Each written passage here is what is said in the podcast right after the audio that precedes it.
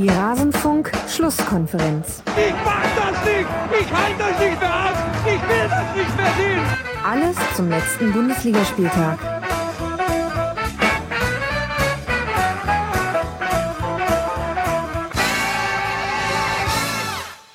Ich pack das nicht, ich halte das nicht aus. Der Rasenfunk hat ein Intro. Wuhu! Es hat nur 50 Folgen gedauert. Ein kleiner Schritt für die Menschheit, ein großer für den Rasenfunk.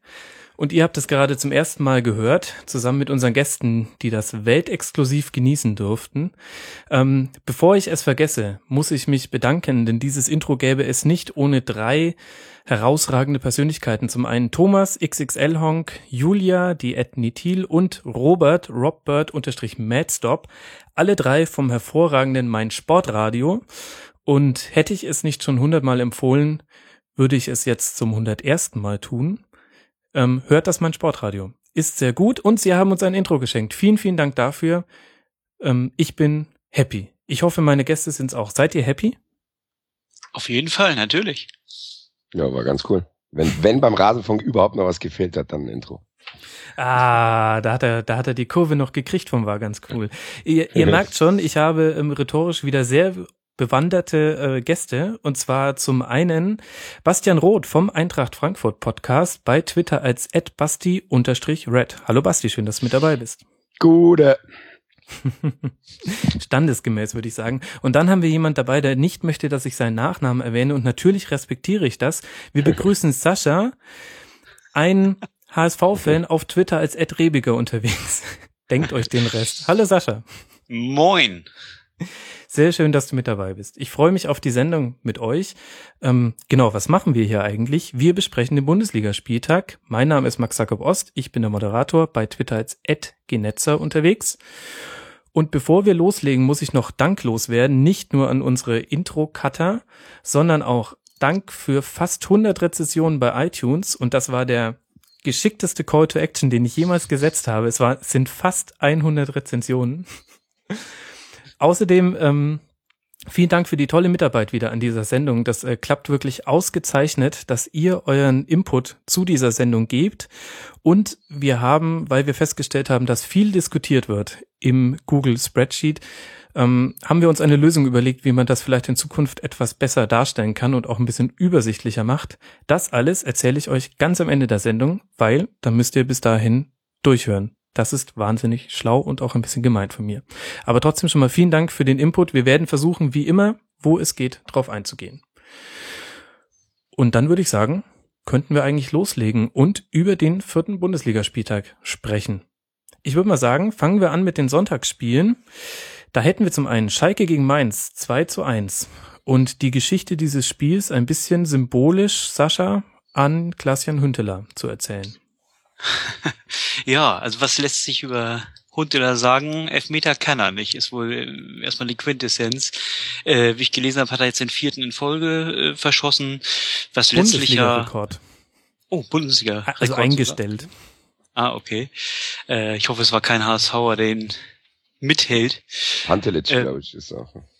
Ah, sehr schön. Oh, Ähm, ja, wie gesagt, ist am Ende aber auch vollkommen egal gewesen, da er ja noch das entscheidende Tor, das Siegtor geschossen hat. 2 zu 1, Deckel drauf gemacht und somit ist Schalke äh, nicht ganz auf Augenhöhe mit dem HSV, sondern ein bisschen drüber.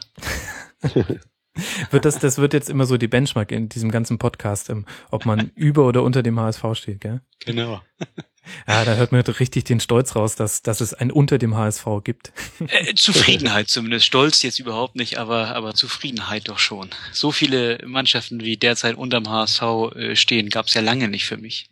Mhm. Ja, genieß es, genieß es noch eine Woche, bis wir kommen nächste Woche, glaube ich, zu euch. Ja, ich habe große Befürchtung. Ja. Ah, sehr schön. Ihr bringt euch schon auf Temperatur. Aber bevor wir den Knaller HSV gegen Eintracht besprechen, der erst in der nächsten Woche stattfindet, ähm, Basti, wie hast denn du das Spiel gesehen? Ähm, gute erste Halbzeit eigentlich von Schalke, aber trotzdem nicht alles aufs Papier gebracht. Stand 1 zu 1 nach 45 Minuten. Ja, war irgendwie ein merkwürdiges Spiel. Also Schalke war irgendwie optisch überlegen, fand ich. Aber irgendwie dann sind die Tore nicht gefallen, Elfmeter verschossen. Und am Ende haben die Mainz dann den Platz gelassen, zweimal, glaube ich. Und Mhm. beim zweiten Mal war es dann drin. Und dann fragt man sich dann, in der Halbzeit hätte ich mich als Schalke-Fan gefragt, oh, also es ist so eigentlich, wie es gesagt hast, nichts aufs Papier gebracht.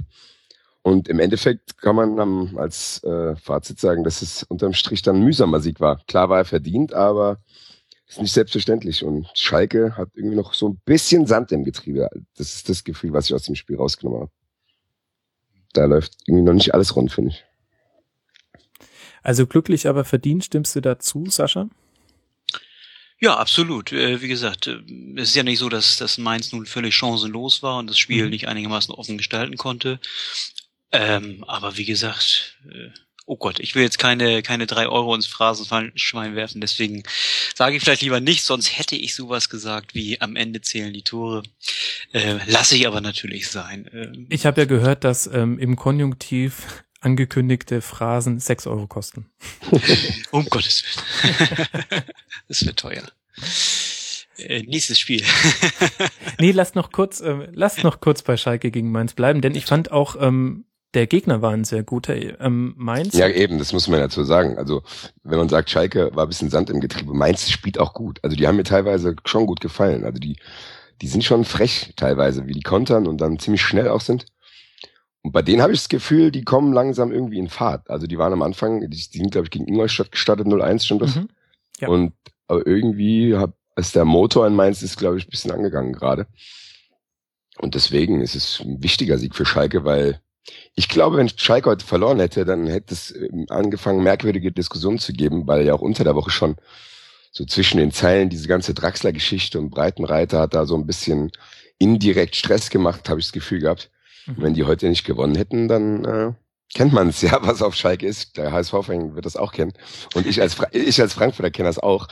Da fängt es dann an, so ein bisschen, diese kleinen Feuer und was weiß ich was. Und ich, ich finde, das hat man bei Breitenreiter auch bei den Jubeln gesehen. Also das waren keine, keine Ahnung, keine Jürgen Klopp-Jubel, die voller Euphorie waren, sondern das waren eher so, du hast gesehen, der, hat, der, der lag was im Hals oder der hat was auf dem, im Bauch gehabt, so was raus musste. So, es war eher so ein erleichterter Jubel. Mhm. Sehr schön. Er hatte was im Hals oder was auf dem Bauch. Das, das will ich mir merken. Kali Kalmund hat so übrigens auch immer gejubelt. Er hat ja auch was im Bauch. Danke, dass du die Pointe nochmal aufgelöst hast, Sascha. ähm, wir haben auch eine höhere Anmerkung zu diesem Spiel bekommen, also viele, aber eine davon haben wir jetzt indirekt angesprochen. Ähm, Eindruck von unserem Hörer Hans. Meier, Max Meyer hätte wie befreit gespielt, seitdem Julian Draxler weg ist. Sascha, ist dir das auch aufgefallen? Ähm, äh, nein, ist mir nicht aufgefallen, aber äh, das mag auch daran gelegen haben, äh, dass ich jetzt nicht äh, das Spiel in voller Länge gesehen habe. Also bis auf eine kleine Zusammenfassung muss ich an dieser Stelle gestehen, habe ich nicht viel gesehen und von daher freue ich mich für Max Meyer, wenn es so gewesen ist. Äh, oft, wie gesagt, ist so ein, ein Wechsel zu einem anderen Club ja nicht nur von Vorteil für den, der wechselt, sondern eben auch für die, die da bleiben müssen, wollen, dürfen. Äh, in diesem Falle profitiert womöglich Max Meyer davon und äh, das, da freue ich mich für ihn mit, wenn es denn so gewesen ist. Also ich weiß nicht, ob es dir aufgefallen ist, Basti? Ja, ich hatte auch den Eindruck, dass der Max Meyer eine frische Leistung an den Tag gelegt hat. Und ich wage die These, dass Max Meyer der bessere Draxler ist. Und das wird man, glaube ich, jetzt auch bald sehen. Wobei, ob er wirklich der bessere Draxler ist, wird man ja dann erst in drei Jahren sehen. Denn begonnen hat Julian Draxler ja damals ja auch kometenhaft. Ja gut, stimmt. Muss ich man erinnere nur an das erste Tor, das war doch im DFB-Pokal gegen Nürnberg. Mit 17, glaube ich. Das war ein ganz schönes Ding. Ja, stimmt. Man, man darf nie vergessen, wie jung diese ganzen Kerle alle noch sind. Gell? Letzte Woche haben wir mit, mit dem vierten Offiziellen geredet über Bittenkurt. Da fällt einem erstmal auf, der ist ja auch erst 21 und Max Meyer ist auch jung. Draxler ist, glaube ich, auch erst 21 oder 22. Ähm, Weiß ich gar nicht. Aber ja, 22, glaube ich. Ähm. Was man, was, was, was man für einen Druck auf diese Spieler auch ausübt. Ich habe in Schalke allgemein das Gefühl, ich wäre, glaube ich, auch nicht gern Jugendspieler in Schalke, weil die haben eine gute Jugendarbeit, aber das, ich weiß nicht, das sind ja immer Individu, Individuen und da geht jeder anders mit um. Und dann heißt es ja, der kommt aus der knappen Schmiede, das ist jetzt hier das neue Talent. Ich weiß nicht, ob die nicht äh, unverhältnismäßig viel Druck da kriegen als junge Spieler, weil die müssten ja eigentlich jemanden haben. Ich finde, das hat man gesehen, als Boateng dann kam, dass der Draxler irgendwie komische Interviews gegeben hat und gesagt hat, Alter, das ist mein Bruder und das ist irgendwie, keine Ahnung, sein, an den, an den er sich anlehnen kann. Und ich glaube, das fehlt in Schalke noch so ein bisschen. In Schalke finde ich, der Kader ist, da sind sehr gute Spieler, die haben sehr gute junge Spieler, die haben erfahrene Spieler. Aber ich weiß nicht, ob von der Persönlichkeitsstruktur der Kader komplett ausgeglichen ist, dass da vielleicht noch ein Spieler ist, keine Ahnung, so ein Sebastian Kehl oder so, so ein, weißt du, die Spielart, Ja, die ich meine, so ein, Aber schon geil, da jetzt einen Dortmunder als Vergleich ranzuziehen. ist mir ist jetzt leider kein anderer eingefallen. Ja, Weiß man könnte auch nicht. Lars Bender, Iker Oder da ging Stefan Reinhardt, wie bei uns, ja, irgend so einer. Mhm. Weiß ich nicht. Das fehlt mir bei Schalke so ein bisschen. Da ist irgendwie, hat man das Gefühl, da, da backt, teilweise backen die auch ihr eigenes Brötchen irgendwie und weiß ich nicht. Keine Ahnung. Das ist nur so ein von außen, wie gesagt, ich habe Schalke-Fans werden das besser beurteilen können. Ja, vielleicht ist das aber äh, tatsächlich ein ganz interessanter Punkt. Ich weiß nicht, Sascha, ob du das ähnlich siehst. Ähm, diese Projektionsfläche, für die junge Nachwuchsspieler bei manchen Vereinen mehr herhalten als bei anderen. Bei Schalke hätte ich auch gesagt, tendenziell eher mehr wird da hinein projiziert. Das ist, das ist unser Schalke Jung. Den haben wir seit dem Nachwuchs und ähm, der schießt uns jetzt nach Europa oder die Champions League. Ja, das ist äh, bei diesem Verein schon extrem. Ne? Also ich kann natürlich wieder aus, aus Hamburger Sicht da ähm, kaum was zu sagen, weil wir ja nie Talente haben in der eigenen Elf. Äh, ich weiß, ich kenne dieses Gefühl also nicht. Ähm, aber äh, bei Schalke ist es schon extrem und auch ähm, im Falle eines eines ähm, Wechsels eines solchen Talents zum anderen Verein ist es aber dann aber auch genauso extrem, ähm, ja, wie sehr das wohl in der Schalker Seele dann auch wehtut, in der Schalker Fanseele. Also äh, wenn ich damals an Neuer oder eben jetzt an Draxler denke, also zuvor heiß und innig geliebt und äh, was man jetzt dann eben so auf Twitter oder sonst wo liest, das geht dann eben komplett in die andere Richtung. Also ähm, die, das sind viele Herzensangelegenheiten und ähm, das sind äh, verlassene Liebschaften, sage ich mal, und damit kommen die Fans noch nicht gut, gut klar. Mhm. Kann aber auch in beide Richtungen, glaube ich, gehen. Ich glaube, es kann auch ein toller Rückhalt sein. Also heute gab es gleich, als sich Leroy Sané dann aufgewärmt hat zum Aufmachen, äh, zum Aufwärmen gelaufen ist, gab es gleich aufmunternden Applaus. Ähm, das erlebt man jetzt auch nicht so oft bei jungen Nachwuchsspielern. Na gut, lasst uns noch ein bisschen über Spiel reden. Mir ist bei Mainz aufgefallen, ich weiß nicht, ob ihr meine Be Beobachtung stützen könnt, Basti, ähm, sehr, sehr viele Vertikalpässe und damit hatten sie verhältnismäßig viel Erfolg, weil die Innenverteidiger das mit dem Übergeben nicht immer hingekriegt haben. Ja, das meinte ich, was ich vorhin gemeint habe mit der ersten Halbzeit mit den zwei Chancen. Es waren zwei ähnliche Situationen. Das hat man bei dem Tor, glaube ich, was du eben gesagt hast, hat, das hat es ganz gut Mhm. gezeigt, weil das waren, glaube ich, es waren, glaube ich, nur drei Mainzer, die das waren, und aber ähm, die hatten ziemlich viel Platz irgendwie. Und wie die sich dann, der hat ja, der Muto hat, glaube ich, den Ball nochmal ganz rüber geschoben, dann ist er irgendwie durch den Strafraum gerollt und dann kam er noch mal rein und zack an Pfosten. Schalke steht, glaube ich, dahin noch nicht so gut. Und das war das, was ich vorhin gemeint habe. Da ist noch so ein bisschen Sand im Getriebe. Und wenn, wenn Mainz das heute, wenn Mainz so ein bisschen mehr den Kopf hochgenommen hätte heute, hätte der Trainer in der Halbzeit sagen können, ja Jungs, hört mal zu, ähm, wir können hier auch gewinnen heute, theoretisch. Weil klar war Schalke besser, optisch überlegen, Heimspiel, alles gut. Aber wenn ich Mainz-Fan wäre, hätte ich mir gedacht, das ist, glaube ich, ein ähnliches Gefühl, was ich mit der Eintracht in Wolfsburg hatte. Klar hat Wolfsburg dann auch zu verdient 2-1 gewonnen, aber ich glaube, die Möglichkeit wäre heute da gewesen, Schalke zu schlagen. Darmstadt hat auch gezeigt, dass man einen Punkt holen kann. Mhm. Und Schalke ist noch nicht so weit, glaube ich. Ja, fehlt äh, Mainz da womöglich so ein, so ein Vollstrecker, wie sie ihn letztes Jahr in Okazaki hatten? Also ich finde, da so ein richtiger Ersatz ist da nicht gekommen, oder? Ja, das stimmt eigentlich. Wobei Okazaki jetzt auch kein Vollstrecker ist. Also, also schlechte Quoten finde ich, also ich finde, er ist unterschätzt. Also äh, meine persönliche Meinung Ah, ja, natürlich. klar. aber aber ähm, ich finde, er hat da vorne schon ordentlich Alarm gemacht. Äh, Vielleicht hat er jetzt nicht, äh, ich weiß nicht, ob er nicht mehr, ob er zweistellig äh, gescored hat im vergangenen Jahr, im, im Jahr davor auf jeden Fall. Und ähm, äh, ich fand ihn ganz gut und ich finde, da ist nichts eins zu eins nachgekommen. Oder Ja, das vergesse ich stimmt. da jetzt einen Da- Transfer? Ne, ne? Nee, da gebe ich dir recht. Also Muto ist, Muto ist ja gekommen, wen haben die noch geholt? Niederlechner? Mhm. Ja. und ja, wie du es gesagt hast. Ich bin jetzt zwar kein Okazaki-Fan wie du, aber ähm, wie du wie du es gesagt hast, ähm, er ist einfach nicht ersetzt worden. Ich glaube, die wollten, die haben probiert, Ja. kurzfristig Schollei noch zu holen, aber das wird wahrscheinlich dann an irgendwelchen Gehaltsdingern gehakt Ja. haben. Wenn einer mal irgendwie in Hoffenheim spielt, dann kriegst du ihn, glaube ich, nicht mehr so leichter weg. Und Das. Premier League der Bundesliga. Ja. Und wie du, ja, im Endeffekt ist genau das, was du gesagt hast. Da fehlt so ein Vollstrecker, der dann heute, wenn man, keine Ahnung, vier Chancen auf Schalke hat, am Ende hatten die auch nochmal zwei, zwei Chancen, Mhm. wo die teilweise ein bisschen umständlich gespielt haben und dann Abpraller und so ein Scheiß. Und ja, wenn da irgendein Stürmer gewesen wäre, der ein bisschen kälter ist, glaube ich, dass das Ding heute 2-2 ausgegangen wäre. Oder ein äh, Torhüter, der nicht ganz so stark ist wie Ralf Fährmann. Unglaublich toller Save in der 89. Minute, war schon ins andere Eck unterwegs und dann kommt der Sch Schuss oder Kopfball, nee, Schuss war es aufs kurze Eck und er kriegt den Arm nur hoch. Das war für mich Ja. die Parade des Spieltags. Das stimmt, da hätte ich mir wahrscheinlich die Schulter ausgekugelt, wenn ich das probiert hätte. der hat auch in der ersten Halbzeit schon geil gehalten gegen Clemens. Da war auch das, was du vorhin gesagt hast, mit den, Mhm. dass die die Spieler nicht übergeben haben, wo Clemens aller plötzlich allein vom Tor ist. Genau. Weil dieser Laufweg, den der Clemens da macht, den habe ich am Freitag schon in der Zeitung gesehen. Also, weißt du? Das ist In ja, welcher Zeitung, was muss ich denn für eine Zeitung lesen, um die äh, Laufwege vom Sonntag zu sehen? in Mainzer Kurier, was weiß ich, kenn mich dann, in Mainz kenne ich mich überhaupt nicht aus. Okay.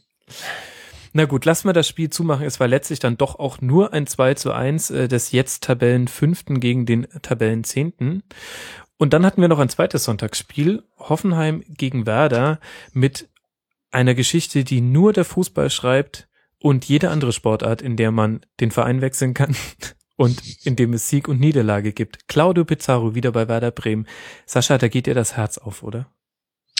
Ja, selbstverständlich. Willst du jetzt irgendwelche äh, kritischen Worte von mir hören, nur weil ich HSV-Fan bin und, und über Werder sprechen will? Nein. Nee, dafür ist der Rasen, da musst du woanders hingehen. Genau. Da nein, gibt's nein. dann auch Weizenbier als Unterlage dafür.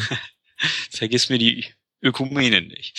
Nee. Ähm, nein, ist natürlich für, für, für meine vielen, vielen Freunde, die ich äh, in der Fanbase von Werder Bremen habe, was ganz Tolles, dass Pizarro zurückgekommen ist. Äh, um sofort aufs Spiel zurückzukommen, das hat sich dann ja auch gelohnt.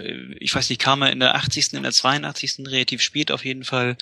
Und äh, die paar Minuten Luft hat er hat er gehabt und es hat dann schließlich auch zur Vorlage gereicht äh, des vorentscheidenden 2 zu 1.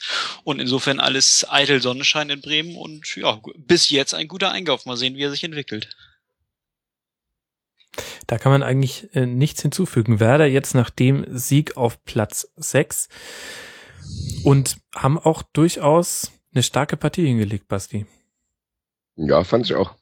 Aber was heißt starke Partie? Muss man ein bisschen relativieren. Also, das war eigentlich schon ein sehr grauer Kick am Anfang irgendwie. Also, ich wäre fast auf der Couch eingeschlafen, als ich das heute geguckt habe. Als du mir die Einladung geschickt hast, wäre ich heute nicht im Rasenfunk gewesen, wäre ich wahrscheinlich wirklich, wäre ich halt wahrscheinlich wirklich eingeschlafen bei dem Spiel.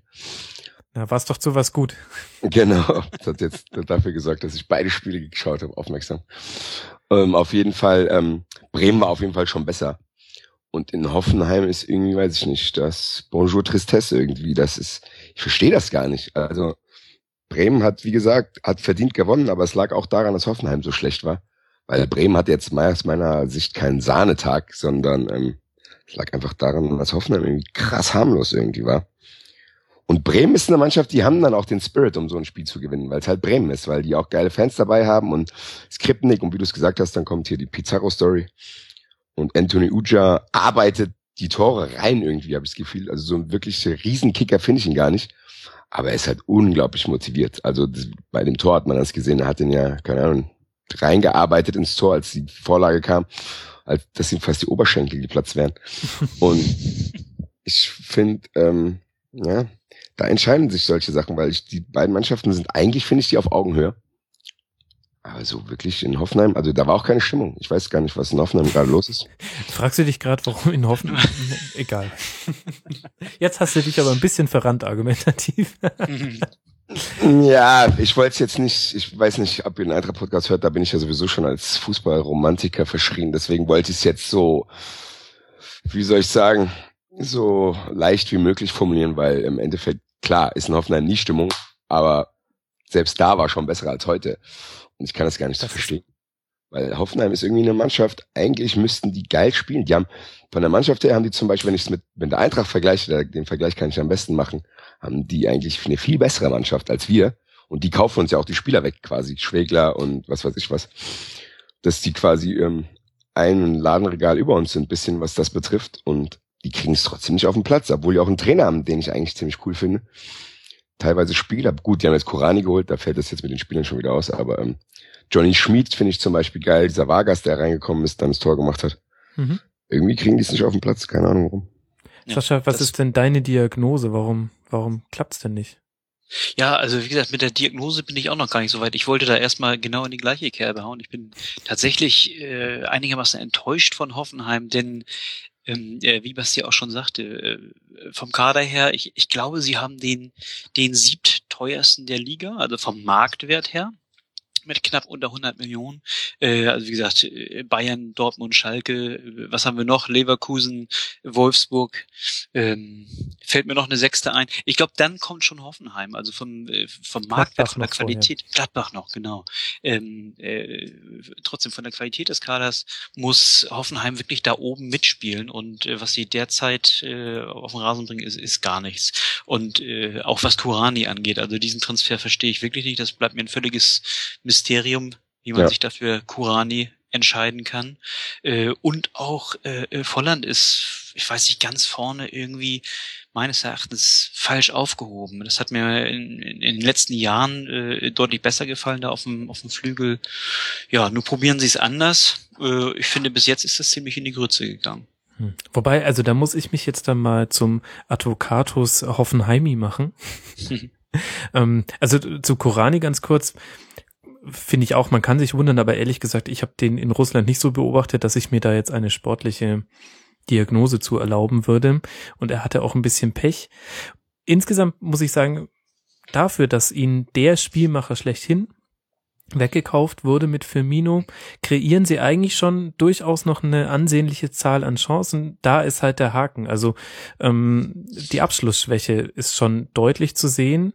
Und vielleicht ist da Vargas ja, der heute ja gleich mit dem zweiten Ballkontakt eine Bude gemacht hat. Vielleicht mhm. kann der da ein bisschen helfen. Also ich finde ehrlich gesagt, dass es ähm, Hoffenheim steht äh, tabellarisch schlechter da, als sie spielen. Also die verkaufen sich unter Wert und so grützig finde ich es gar nicht. Ja, da haben wir noch eine, einige Mannschaften heute, ne? Aber, aber ist schon richtig. Spielerisch stark oder ansprechend, das mag sein, aber dann eben vorne, und da sind wir wieder äh, bei dem Argument von eben, Volland und Kurani, finde ich beide, finde ich beide äh, fehlbesetzt bis jetzt mhm. auf der Position, auf, auf, auf der sie eingesetzt werden. Mal sehen. Ja, nur drei Tore nach vier Spielen sprechen jetzt nicht so wirklich für ein gelungenes Offensivspiel. Wir hatten noch die Frage von einem Hörer bekommen, was wir zur Absicherung der Angriffe von Hoffenheim sagen. Ähm, Diagnose des Hörers, es wirkte ein bisschen wie ein Spiel in der Premier League und so gab es dann noch immer wieder die Durchbrüche von Junusovic. Das ist mir schon auch aufgefallen. Sie stehen sehr hoch und dafür dann aber im Zentrum nicht kompakt genug. Hm. ich bin nicht so weiß ein ich Kenner. Ja. Weiß ich gar nicht. Also ich kann dir recht geben, was du vorhin gesagt hast, dass Hoffenheim nicht so schlecht spielt. Ich will jetzt auch nicht, dass es so dargestellt wird, als wenn ich sagen würde, dass Hoffenheim Grütze spielt. Nur glaube ich, dass sie besser spielen könnten. Mhm. Und das mit dem Zentrum konnte man teilweise beobachten, weil Junusovic heute, der hat schon viele Abschlüsse heute irgendwie mhm. gehabt, fand ich. Und der ist ja eigentlich ziemlich gefährlich, was das betrifft. Also den würde ich nicht gerne schießen lassen als äh, gegnerischer Trainer. Aber allgemein zu Hoffenheim, man kann es irgendwie gar nicht greifen, was bei denen ist. Was, was natürlich sein kann, ist das, was ich vorhin angedeutet habe, dass auch diese Emotionen auch eine Rolle spielen. Ich glaube, dass es schon viel ausmacht, wenn, wenn, wenn Stimmung im Stadion ist oder wenn du viele Auswärtsfans hast oder wenn halt auch die Presse da ist. Weil so ein ruhiges Umfeld wie in Hoffenheim ist, dass es quasi eigentlich niemanden interessiert, was da passiert. Kann, ist, teilweise ist es gut, weil dann hast du nicht diese ganzen mächtigen Experten wie Olaf Thon und was weiß ich was, die sich dann auch noch in deine Vereinspolitik einmischen und die ganze Zeit in der Presse sind und auf, auf Aufmerksamkeit lechzen, die hast du dann nicht. Du kannst dann in Ruhe konzeptmäßig was erarbeiten. Aber da halt, dann gibt's natürlich auch Nachteile von so einem ruhigen Umfeld, weil du hast dann auch keinen Spirit. Also du hast nicht so diese, keine Ahnung. Ich glaube nicht, dass es in Hoffenheim Euphorie in der Stadt gibt, so wie das hier in Frankfurt zum Beispiel ist, wenn man unter der Woche weiß, geil, am Wochenende spielen wir gegen Köln. Das, hab, das Gefühl habe ich in Hoffenheim nicht auch wenn ich dann auswärts da im Stadion bin. Das Einzige, was in Hoffenheim geil ist, dass man da Weißwein im Auswärtsblock trinken kann. Aber ähm, auf einer Chaiselon auch, oder? Ne, leider ähm, ähm, Plastikbecher. Aber ähm, du hast nicht dieses Gefühl, ähm, dass da so ein Feuer ist. Das hatten die, wo die aufgestiegen sind, da war das alles neu, da war das alles schön. Da war Tobias Weiß völlig überbräunt bei der Sportler des Jahresgala und jeder hat über die gesprochen. Aber du hast jetzt diesen Alltag haben die, glaube ich, diesen Übertrag haben die nicht hingekriegt, weil die haben eigentlich ein entwicklungsfähiges Team, aber irgendwie wenn ich diese Mannschaft auf dem Platz sehe, dann sehe ich nicht irgendwie eine Mannschaft, die, keine Ahnung, mit Herz kämpft oder und ich weiß nicht, ich glaube, das wird in heutigen Zeiten, wo viel über Taktik und Gegenpressing und Pressingresistenz und bliblablub, was natürlich wichtig ist, aber es wird trotzdem, glaube ich, ein bisschen unterschätzt, dass Fußball auch ein emotionaler Sport ist und dass, wenn zwei Mannschaften gegeneinander spielen, weiß ich nicht. Ich kann es mir nur persönlich vorstellen, weil ich habe nie Bundesliga gespielt, aber ich glaube, wenn ich ein Fußballer wäre und ich würde in einer Mannschaft spielen, wo ich weiß, da fahren 6.000, 7.000 Fans mit mir auswärts, da hätte ich, weiß ich nicht, ich glaube, ich hätte fünf Prozent mehr Motivation. genauso bei Heimspielen, wenn da was los wäre. Weil eigentlich können diese Spieler das. Und der Trainer, den halte ich auch für sehr fähig. Und deswegen lande ich bei meiner Fehler-Problemanalyse, warum es irgendwie nicht klappt. A, was ihr gesagt habt beim Abschluss. Und B, lande ich aber dann auch, dass irgendwie so ein, ich hab's, ich nenne es mal Drive, da fehlt mhm. irgendwie so ein, die haben dann keine, die haben zum Beispiel wahrscheinlich unter der Woche auch keine richtige Presse. Weißt du, wenn, in München kennst du das ja auch, dass wenn irgendwas ist, dann wird das besprochen und das überträgt sich natürlich auch auf die Mannschaft, wenn jetzt stehen wir unter Druck oder so und jetzt spielen wir. Ich habe das Gefühl, Hoffenheim, die spielen ihren Stiefel runter, ob die verlieren oder gewinnen, spielt jetzt auch nicht so die größte Rolle und dann gehen die halt nach Hause. Ja. Ich weiß nicht, ob man denen da nicht ein bisschen Unrecht tut, aber ich finde es sehr lustig, dass äh, ein Frankfurt-Fan natürlich äh, die Diagnose stellt, da ist es zurück bei in den Medien. Allerdings hatten wir die beste Bestätigung deiner These ja im Gegner eigentlich, denn Werder Bremen kommt meiner Meinung nach, ich weiß nicht, Sascha, wie du das siehst, sehr stark über die Einstellung. Da stimmt's nämlich hinten auch nicht immer. Die lassen auch durchaus in jedem Spiel Chancen zu, aber die gehen halt auch mit offensiven Wechseln in der 80. Minute dann wirklich auf den Auswärtssieg. Und die haben genau den Drive, den Basti bei Hoffenheim vermisst. Ja, und das auch ohne Presse, muss man sagen. Da ist der Weser Kurier und die Kreiszeitung Süke und das war's dann. Ähm, nee, aber du hast völlig recht. Also das ist ja äh, leider, leider etwas, was Werder Bremen durchaus auszeichnet, ähm, dass sie dann nicht eben auf den Punktgewinn spielen oder den, den Punkt absichern wollen, sondern äh, ja, da wollen sie ja nochmal alles haben und äh, das ist ja grundsätzlich schön, dass ein Verein dann auch dafür belohnt wird, wenn sie eben diese, äh, wenn er eben diese Einstellung da äh, hat. Ja, und er hat ja auch die Spieler dafür. Wie gesagt, Pizarro äh, mhm. mindestens für 10, 15 Minuten gut. Und wenn du dann solche, solche Kämpfertypen, wie gesagt, wie, wie Anthony Uja hast, oder eben solche ja, für mich absoluten Granaten wie, wie Junusovic, dann machst du eben auch die Tore. Ne? Das ist alles, alles gut da, muss man schon sagen. Mhm. Man kann in einen positiven wie in einen negativen Lauf kommen. Mal gucken, wie es nächste Woche weitergeht. Werder spielt zu Hause gegen Ingolstadt und für Hoffenheim wird es dann schon knackig. Freitagabend auswärts in Mainz und man kann bei Hoffenheim auch sagen, dass sie nicht im Drive sind, liegt ein bisschen auch am Auftaktprogramm. Auswärts bei Leverkusen zu Hause gegen Bayern, da auch noch unglücklich verloren. Mhm. Und dann in Darmstadt hätten sie gewinnen können, sehr gut, 0-0. Und jetzt zu Hause gegen Bremen, das war jetzt so der erste größere Patzer, würde ich mal sagen. Jetzt auswärts in Mainz, da ist ein bisschen Dampf auf dem Kessel oder halt auch nicht. Gucken wir mal. Wo immer jede Menge Dampf auf dem Kessel ist und wo sich dieser Dampf am, Sonnt am Samstagabend auch entladen hat, das ist Frankfurt. Und yeah. ja, da habt ihr alle gespannt gewartet, ob ich jetzt Ingolstadt sage, richtig? ja, ich habe auch ganz lange gewartet, was du jetzt sagst. Und damit sind wir bei dem Spiel des Spieltags. Man muss dazu erstmal vorschieben, sehr, sehr gute Topspielauswahl bisher der DFL. Alle vier Topspiele sehr interessant. Und der Knaller eben jetzt das 6 zu 2 von Frankfurt gegen Köln. Basti, ähm, wie viele Minuten soll ich dir jetzt das Mikro einfach offen halten, dass du erstmal nur über Alex Meyer sprichst. Ja, ich wollte eigentlich, du hast mir ja verboten zu singen, deswegen erspare ich euch das jetzt. Hab ich das? Ruhig. Mach ruhig. Komm. Fußballgott, Fußballgott, Alex Meyer, unser Fußballgott. Ja, das reicht jetzt auch. Ähm, Ach, das war ja, schon ich, Entschuldigung. Ja, sorry, ich wollte euch nicht zu lange damit belästigen. Meine Stimme ist auch noch ein bisschen im Stadion geblieben. Die habe ich ein bisschen im Stadion gelassen und danach beim Feiern. Aber ja, eigentlich könnte ich mich jetzt hier wirklich in den Rausch reden, aber ich habe gestern die ganze Euphorie schon rausgeschrieben und bin immer noch hochzufrieden, wie dieses Spiel gelaufen ist. All die, weil ich unter der Woche noch, ähm, wir hatten ja bei unserem Podcast, Mantra Podcast, den vierten offiziellen Lost Nippes zu Gast mhm. und so ein bisschen angestichelt haben.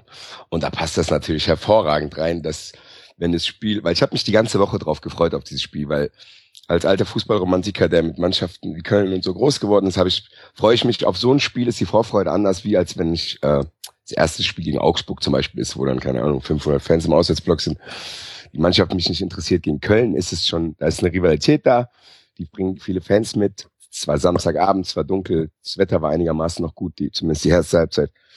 Und was viel Geileres gibt's gar nicht. Und wenn dann auch noch das Spiel 6-2 ausgeht und Alex Meyer zurückkommt und wir wussten alle nicht genau, ob er spielt und ich war einer der wenigen, der die These gewagt hat, dass er von Anfang an spielt. Und wenn das natürlich so läuft und direkt nach drei, vier Minuten, hat uns natürlich auch in die Karten gespielt. Also man muss ein bisschen aufpassen, dass man das nicht überbewertet, das 6-2, weil man hat es gegen Augsburg gesehen, wie, dass wir schnell nervös werden, wenn es nicht funktioniert. Also wir haben gegen Augsburg haben wir kein Tor geschossen, hatten auch fast keine Torschossen, weil wir nicht durchgekommen sind.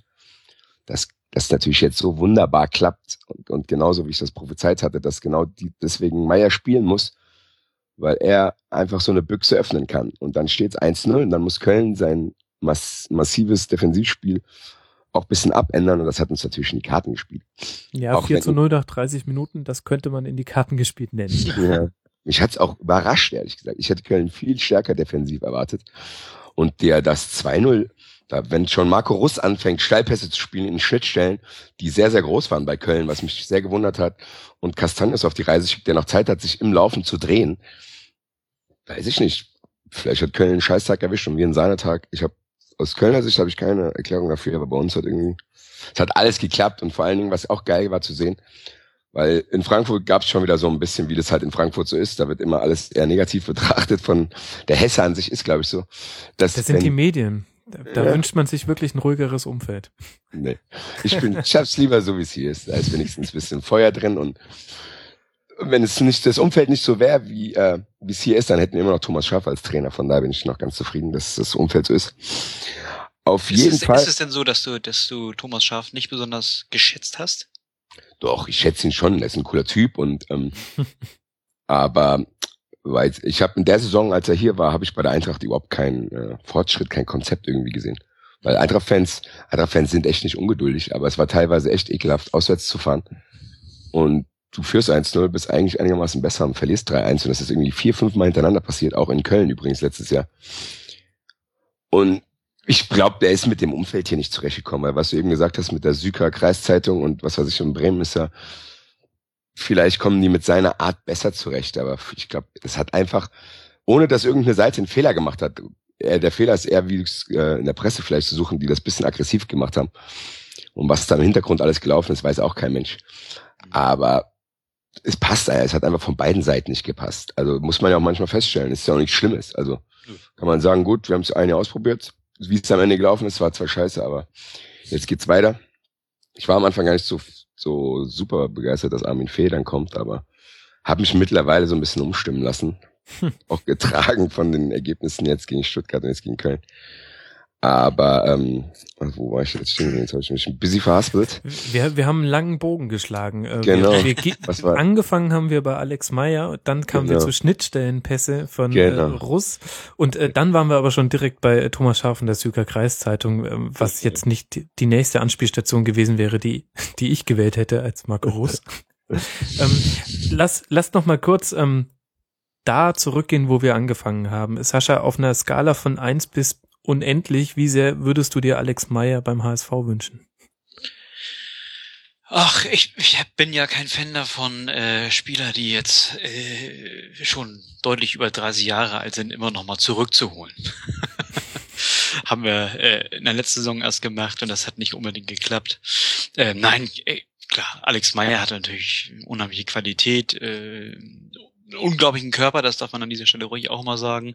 Und, und auch als drittes unheimlich, einen unheimlichen Lauf. Äh, überragend für mich auch jetzt wahrscheinlich schon das Comeback des Jahres, zumindest der Hinrunde. Ne, also wenn jemand, ich glaube, der hat im April zuletzt gespielt oder so. Äh, wenn jemand dann also vier Monate mit wegen Kniebeschwerden ausfällt und eine OP ansteht und dann so zurückkommt irgendwie, also das ist wirklich aller Ehren wert und äh, das, das gönne ich ihm auch von ganzem Herzen. Also ist wirklich kein unsympathischer Bursche Und äh, nee, nee, also er darf und weil er auch so viele, äh, so viele ähm, Kritiker hat, die sagen, ähm, dass er nur mal eine gute Saison gespielt hat und der würde sein Pulver verschossen haben, finde ich es doch besonders schön, dass er jetzt eben gleich im ersten Spiel wieder so schön trifft. Also ich glaube, äh, Alexander Meyer hat deutlich mehr als eine gute Saison gespielt im, im Laufe seiner Karriere. Und äh, was hat er letzte Saison geschossen? 19 Tore, jetzt hat er schon wieder, ja, 10, 15 Prozent hat er davon locker schon wieder erreicht mit einem Spiel. Ich bin gespannt, wo das hinführt. Also insofern, äh, er wird nicht mehr beim HSV landen, um die Frage zu beantworten. Das ist ja, das sehr eh schade natürlich. Populismus. Ja, natürlich. ne. nee, nee. Aber ich möchte äh, trotzdem noch kurz auf einen anderen Spieler eingehen, der einmal ganz kurz nur erwähnt wurde in der in der ausführenden Analyse von Basti eben. ähm, das ist der äh, Castagnos. Ich hoffe, ich spreche ihn richtig aus. Ähm, finde ich bis jetzt überragend, ähm, auch wie schnell er sich an die Bundesliga gewöhnt hat. Also wenn jemand aus der niederländischen Liga kommt, dann finde ich immer, äh, dann gestehe ich ihm so ein bisschen Eingewöhnungszeit zu, sage ich mal so. Äh, die hat er überhaupt nicht gebraucht, ist für mich ein absoluter Top-Einkauf und äh, vier Tore, glaube ich, jetzt inzwischen auch schon, zwei Vorlagen. Ähm, das ist bis jetzt eine ganz runde Sache. Also ist ein, ist ein toller, toller Einkauf, muss ich sagen. Ja, da gebe ich dir recht. Ich weiß jetzt auch, wo ich vorhin meinen Faden verloren habe.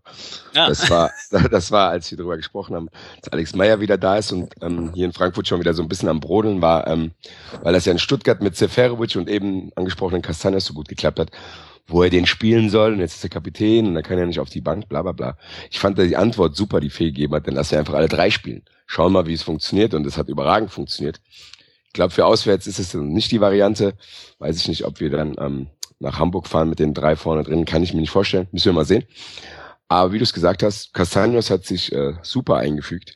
Auch wenn er ein bisschen merkwürdig jubelt irgendwie. Ich habe ich hab ihn noch nicht einmal lachen. Ich habe ihn noch nicht einmal lachen sehen irgendwie. Das ist Aber, der Zambrano. Der Zambrano-Jubel. Müsstest du doch kennen. nee, kenne ich leider nicht. Zambrano schießt gar nicht so viel Tore.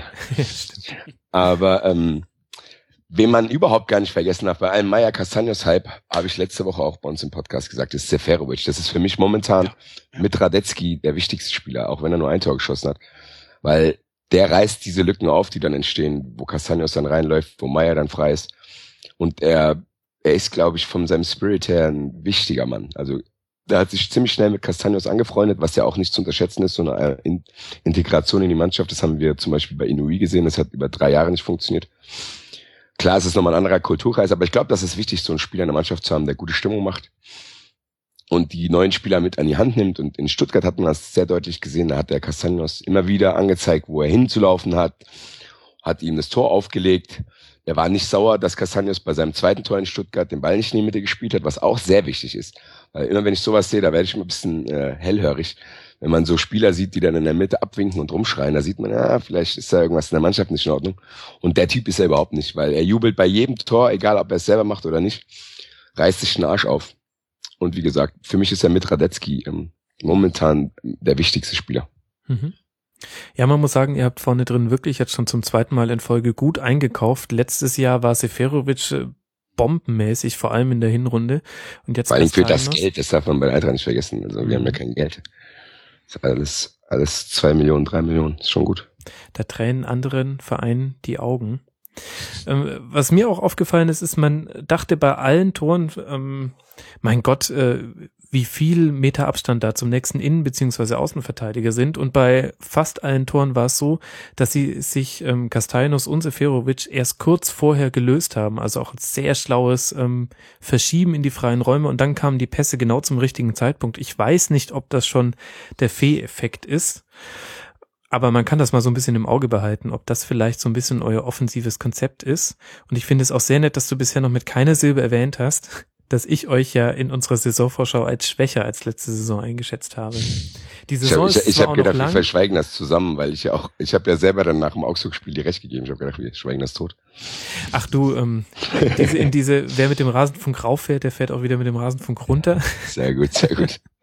nee, ich meine, die Saison ist ja auch noch lang, aber ich Eben. muss sagen, ich hatte ja damals euch im, im Podcast ähm, Probleme im Aufbauspiel diagnostiziert, weil ich einfach da bei Fee-Mannschaften schon länger kein gutes Konzept mehr gesehen habe, was in, im Jahr 2015 noch irgendwie neu ist. Aber das läuft wirklich gut und ich glaube, da könnte auch noch Stendera für euch wahnsinnig wichtig werden, dass der jetzt wieder zurück ist und solide ja. bis gut spielt. Das hat man gegen Augsburg gemerkt, was du sagst. Also, dass Stendera wieder da ist, hat man sofort in Stuttgart schon gemerkt. Der bringt einfach eine Ballsicherheit mit rein. Und genau. um jetzt mal, um mal so einen neumodischen Begriff zu benutzen, er ist auch pressingresistenter als die anderen Mittelfeldspieler von uns. Und genau darüber haben wir ja geredet damals. Genau. Ja, gucken ja. wir mal, wo das hingeht. Ja, mal sehen. Ich hoffe einfach, ich habe es auch schon gesagt, dass die Eintracht, ich glaube nicht, dass die Eintracht so gut ist, wie vielleicht jetzt viele denken und denken, wow, und vorne die drei. Aber ich habe die Hoffnung, dass die, der Rest der Bundesliga einfach noch schlechter ist als wir. Also von daher. Der, wer weiß, große Rest, das musst du jetzt schon definieren. Ja, ich denke so Mannschaften wie Stuttgart, Hannover, auch sorry, der HSV, Bremen, Hoffenheim, dieses ganze breite Mittelfeld, ich habe das Gefühl, da ist jeder irgendwie noch ein bisschen auf der Suche nach sich selber. Und ich habe das Gefühl, das Gefühl, 80 Prozent der Mannschaften haben gerade ein Umbruchsjahr, wie die das immer selber quasi äh, benennen. Das könnte die Chance von Eintracht sein. Letztes Jahr hat Augsburg das ausgenutzt, weil die haben auch eine normale Rückrunde gespielt und sind trotzdem in den Europapokal gekommen, ähnlich wie Schalke. Man muss ja sagen, die Bundesliga ist momentan nicht die Weltmeisterliga, zu der, zu, äh, zu der sie zu, gemacht wird. Zu der sie gemacht wird, vielen Dank. Ähm, und ich hoffe halt einfach, dass die Eintracht das dieses Mal ausnutzt, weil das haben wir unter Thomas Schaaf, haben wir das eben nicht geschafft. Die Bundesliga war nicht so stark und man hätte mit zwei, drei Siegen in Folge letzte Saison schon mit Glück in den Europapokal kommen können. Und vielleicht kann das dieses Jahr auch funktionieren, wenn die anderen natürlich weiter schwächeln. Also die Eintracht wird das nicht aus eigener Kraft schaffen, weil wir so gut sind, sondern eher, weil die anderen noch schlechter sind. Und Europa ist hier immer ein immer ein Ziel, was so ein bisschen unterm Teppich schwebt. So, keiner will es offen zugeben, aber eigentlich hat jeder Bock drauf, wieder mit 12.000 Leuten nach Bordeaux zu fahren. Warum auch nicht? Ist ja eine ganz schöne Auswärtsfahrt. Lasst uns noch ganz kurz über den Gegner reden. Der Martin Grabmann, der im letzten, in der letzten Schlusskonferenz zu Gast war, hat ein goldenes Näschen bewiesen. Er hat nämlich Alex Meyer eine leichtere Blessur gewünscht, die ihm den Einsatz verhindert.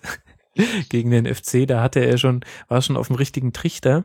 Aber insgesamt ja doch sehr überraschend, dass eine von Stöger trainierte Mannschaft defensiv so große Lücken aufreißt. Sascha, was ist deine Analyse? Warum ist dem so gekommen? Ja, also wie gesagt, zwei kleine Faktoren. Äh, der größte der beiden ist wahrscheinlich ein, ein eminent schlechten Tag, den Köln erwischt hat.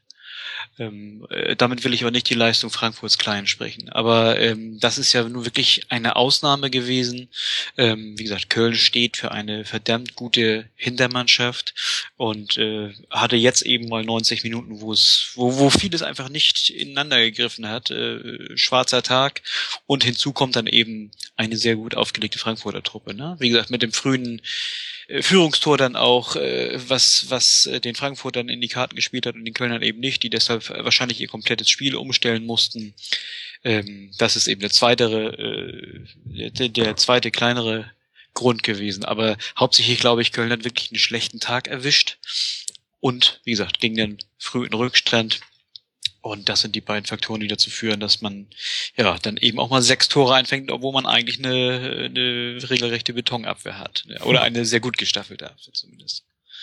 Das hat mich auch sehr gewundert. Also ich habe es ja schon gesagt, es hat mich, was der Max eben auch schon gesagt hat, die Abstände waren auch ziemlich, also das, wo der, das 2-0 ist so ein bisschen exemplarisch, wie viel Platz Castagnos da hat und wie viel Zeit Russ hat, auch, weil Russ kann diese Pässe eigentlich gar nicht spielen, da muss er schon wirklich vier Sekunden Zeit haben, dass das von seinem Kopf in seinem Fuß landet.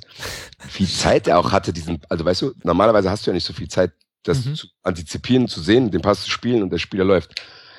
Das waren gefühlte zwei, drei Sekunden, wo diese Situation, wo man eigentlich denkt, ja, scheiße, jetzt haben sie es entdeckt, aber irgendwie doch nicht. Und dann war dieser Platz immer noch da hätte ich, wie, wie du es gesagt hast, von einer Stöger trainierten Mannschaft, auch Köln letztes Jahr, wenn man die gesehen hat, hätte ich überhaupt nicht erwartet. Von daher ist es gut, ich nehme es gerne mit und es war ein richtig geiler Abend. Also man muss ja mal, das ist eigentlich der Grund, warum man zum Fußball geht, genau diese Spiele. Ja, genau so ist es. Man soll das mitnehmen. Ich, ich glaube einfach nicht daran, dass das Köln allzu häufig passieren wird. Nee. Also wie gesagt, dafür stehen die hinten zu gut für gewöhnlich und, und bringen einfach die entsprechende Qualität mit. Also die werden äh, nicht oft sechs Tore kassieren und wahrscheinlich nicht oft, nicht mal oft äh, äh drei Tore kassieren oder so. Also das ist eine gute Abwehr, kann man nicht anders sagen, mit einem schlechten Tag. Mhm. Ja, und vielleicht hat man an der Stelle, merkt man dann vielleicht dann doch, dass mit Kevin Wimmer ein extrem wichtiger Spieler gegangen ist. Das vergisst man immer ein bisschen, wenn man über die jetzigen Innenverteidiger Sörensen und Heinz spricht. Und dann hatte Jonas Hector auch nicht den besten Tag. Du hast es schon angesprochen. Und da passiert sowas mal. Wollen wir es nicht größer machen, als es ist? Köln steht ja auch auf einem guten, sehr guten achten Tabellenplatz. Da ist jetzt nicht so viel passiert.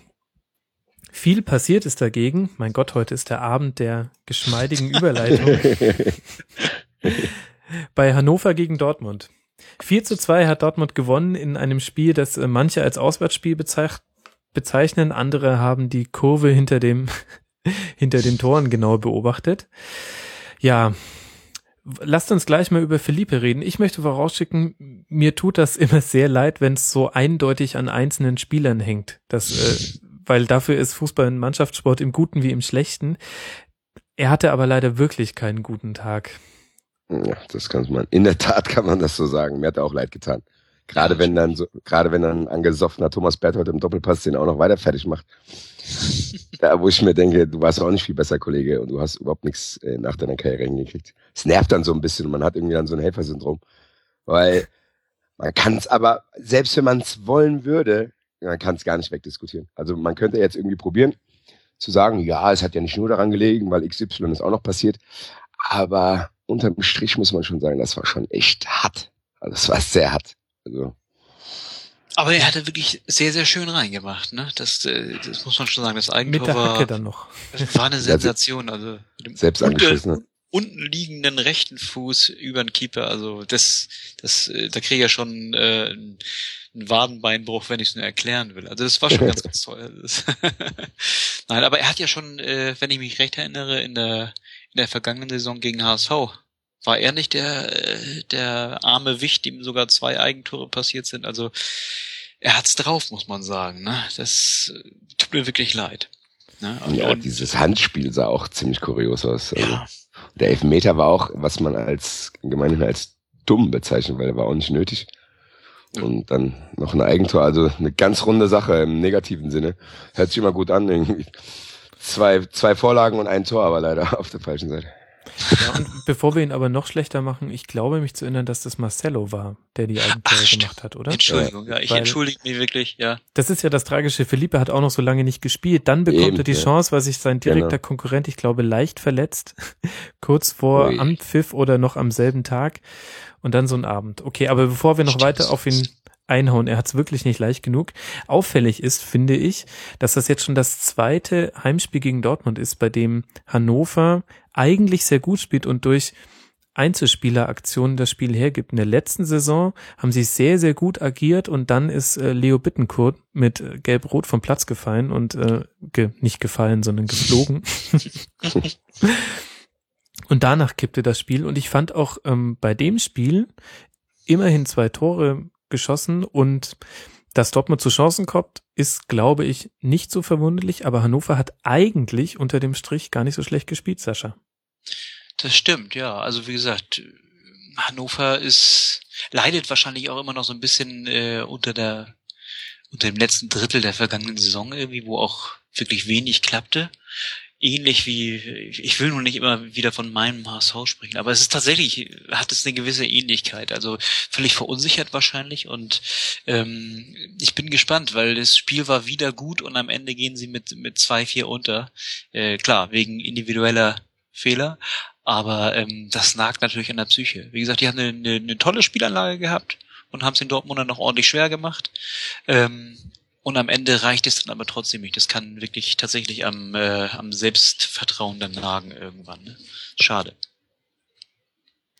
Ja. Und auf der anderen Seite aber auch gar nicht so schlechte Dortmunder, muss man mal sagen, stehen äh, Grüßen von der Tabellenspitze mit 15 zu 3 Toren und der vollen Punktausbeute von 12 Punkten aus vier Spielen. Unsere Hörer fragen schon, ob das ein ernsthafter Meisterschaftskandidat ist, Basti. Oh, diese Fragen langweilen mich auch jetzt schon auf vier Spieltagen. Kann Dortmund die Bayern jagen, kann Wolfsburg, blah, blah. Im Endeffekt muss man es abwarten, was passiert. Das ist krass. Aber, aber dieses, dieses ständige Nachgefrage, eigentlich ist ja eine interessante Frage, die dadurch, durch diese ganze Redundanz wird die schon wieder kaputt gemacht. Weil ich glaube nicht, dass sie diese Saison noch angreifen, die schon angreifen können. Bayern ist einfach nochmal eine Spur härter. Mhm. Die trotz allen Verletzungssorgen ist Bayern, laufen die wie eine Maschine. Und man darf auch nicht vergessen, gegen wen Dortmund gespielt hat. Also in der Retrospektive war der Sieg gegen Gladbach jetzt so krass doch nicht, wenn man es jetzt sieht. Dann haben die gegen Ingolstadt gespielt. Ja, Ingolstadt, Hertha und Hannover haben die gespielt. Diese drei Mannschaften lesen sich so wie die letzten drei Tabellenplätze in der Abschlusstabelle wahrscheinlich. Und äh, weiß ich nicht.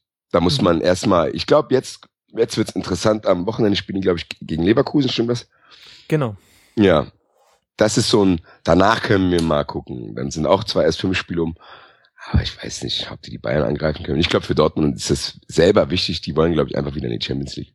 Mhm. Es war von mir auch ehrlich gesagt eine, eine ungerechte Verkürzung der Frage, denn nach der Meisterschaftskandidat Frage kam noch das Argument, dass die mentale Stabilität beeindruckt, denn sowohl nach dem 0 zu 1 als auch nach dem 2 zu 2 gab es keinen Knacks im, ganz im Gegensatz zur letzten Saison. Und ich ja, glaube, da muss man dem Hörer recht geben. Ja, ja. Das stimmt, das habe ich mir auch notiert. Das, ich glaube, letzte Saison hätte Dortmund so einen Spieler noch abgegeben. Zumindest in der Hinrunde. Genau. Das muss ich auch sagen. Und was ich beobachtet habe, was ganz interessant ist, ich weiß nicht, ob es dir auch, ob es euch auch aufgefallen ist, diese neuen, ich sage jetzt nicht neu, aber diese, diese diagonalen Halbfeldflanken, die dann mit Direktpass in die Mitte gespielt werden und die jetzt zu dem Eigentor geführt haben, das hat Dortmund, glaube ich, in dieser Saison schon viermal gemacht oder sowas. Zweimal hat Ginter in Ingolstadt haben ein ähnliches Tor geschossen und ihr Bayern macht das, glaube ich, auch. Das ist irgendwie momentan so der neue Scheiß, glaube ich. Diese, schnelle Seitenwechsel an die Strafraum, an die Seite vom Strafraum, dann nimmt, steht einer, der direkt dann den Ball in die Mitte spielt und dann der Stürmer schließt dann ab. Diese Tore, ich weiß nicht, ob es kann auch Zufall sein, aber mir ist es irgendwie aufgefallen, dass die sich in letzter Zeit in den ersten vier Spieltagen irgendwie gehäuft haben. Ich weiß nicht, ob ihr, ob ihr das auch beobachtet habt. Die Rückkehr der Halbfeldflanke. Ist mir tatsächlich auch aufgefallen, dass man heutzutage nicht mehr so oft an die Grundlinie durchgeht. Also früher hat man ja noch so gespielt, Flanke bitte nur von der Grundlinie, denn dann hat man auch Optionen im Rückraum. Und inzwischen schieben aber die Mannschaften so schnell in den Strafraum, dass man auch, wenn man aus dem Halbfeld flankt, schon Männer hat, die auf den zweiten Ball gehen können. Ja. Und was sagen wir zu Matze Ginter auf rechts? Überraschende Entwicklung hat er genommen, finde ich. Hätte ich überhaupt nicht gedacht. Ich hätte ihn also als Innenverteidiger und defensiven Mittelfeldspieler gesehen. Dass er ihn jetzt so Hövedes-mäßig auf rechts packt, wie Hövedes in der Nationalmannschaft das auch gemacht hat. War ein guter Move. Und das, ich habe es ja eben angesprochen, er hat, glaube ich, auch das Eigentor vorbereitet, glaube ich, und in Ingolstadt hat er auch schon ein Tor vorbereitet und hat einigermaßen gut gespielt. Hätte ich überhaupt nicht gedacht, muss ich sagen. Aber andererseits, ich weiß nicht, Sascha, wie du das siehst, aber ich möchte Matze Ginter als Rechtsverteidiger, also ich will ihm gar nichts Böses, cooler Typ, ähm, aber den will ich erstmal gegen jemanden wie ähm, Costa oder Ribery oder Robben sehen. Also eben. Ja, wie gesagt, das ist ja das, was Basti eben auch gesagt hat. Ne? Die, die vier Gegner, die Dortmund hatte, äh, waren in Anführungsstrichen dankbar. Und wenn es dann gegen die richtig harten Gegner äh, geht, dann muss man eben nochmal sehen, ob Dortmund dann immer noch genauso toll und offensiv spielen kann, wie es im Moment spielt. Ne? Mhm. Aber nichtsdestotrotz, ich bin jetzt auch kein großartiger Tuchel-Fan gewesen, noch nie. Aber man muss sagen, er hat da wirklich äh, ja Dinge verändert, aufgebrochen. Klopp sagte ja, als er ging, irgendwie sinngemäß, äh, es müsse sich etwas verändern und äh, es, es bliebe wohl die Möglichkeit, entweder verändert sich in der Mannschaft viel oder es oder der Trainer verändert sich. Naja, du ist ein neuer Trainer da und der verändert aber auch wieder sehr viel an der Mannschaft, indem er Ginter dann eben einfach mal in diesem Fall auf rechts stellt und er hat Erfolg damit. Also muss man schon seinen Hut ziehen.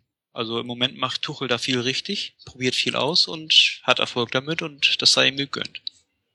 Und macht auch einfach Spaß, einer offensiv spielenden Mannschaft zuzusehen, muss ich sagen. Vor allem, wenn da noch so jemand wie Mikitarian, der hoch veranlagt ist, aber auch gleichzeitig hoch belastet von seinen vergebenen Chancen aus der Vergangenheit, dann so ein Ding reinmacht wie, äh, ich glaube, das war das 2 zu 1. Ja. Äh, bombastisch. Geil, geil ja. Der ist auch, das ist ein Riesenfußballer.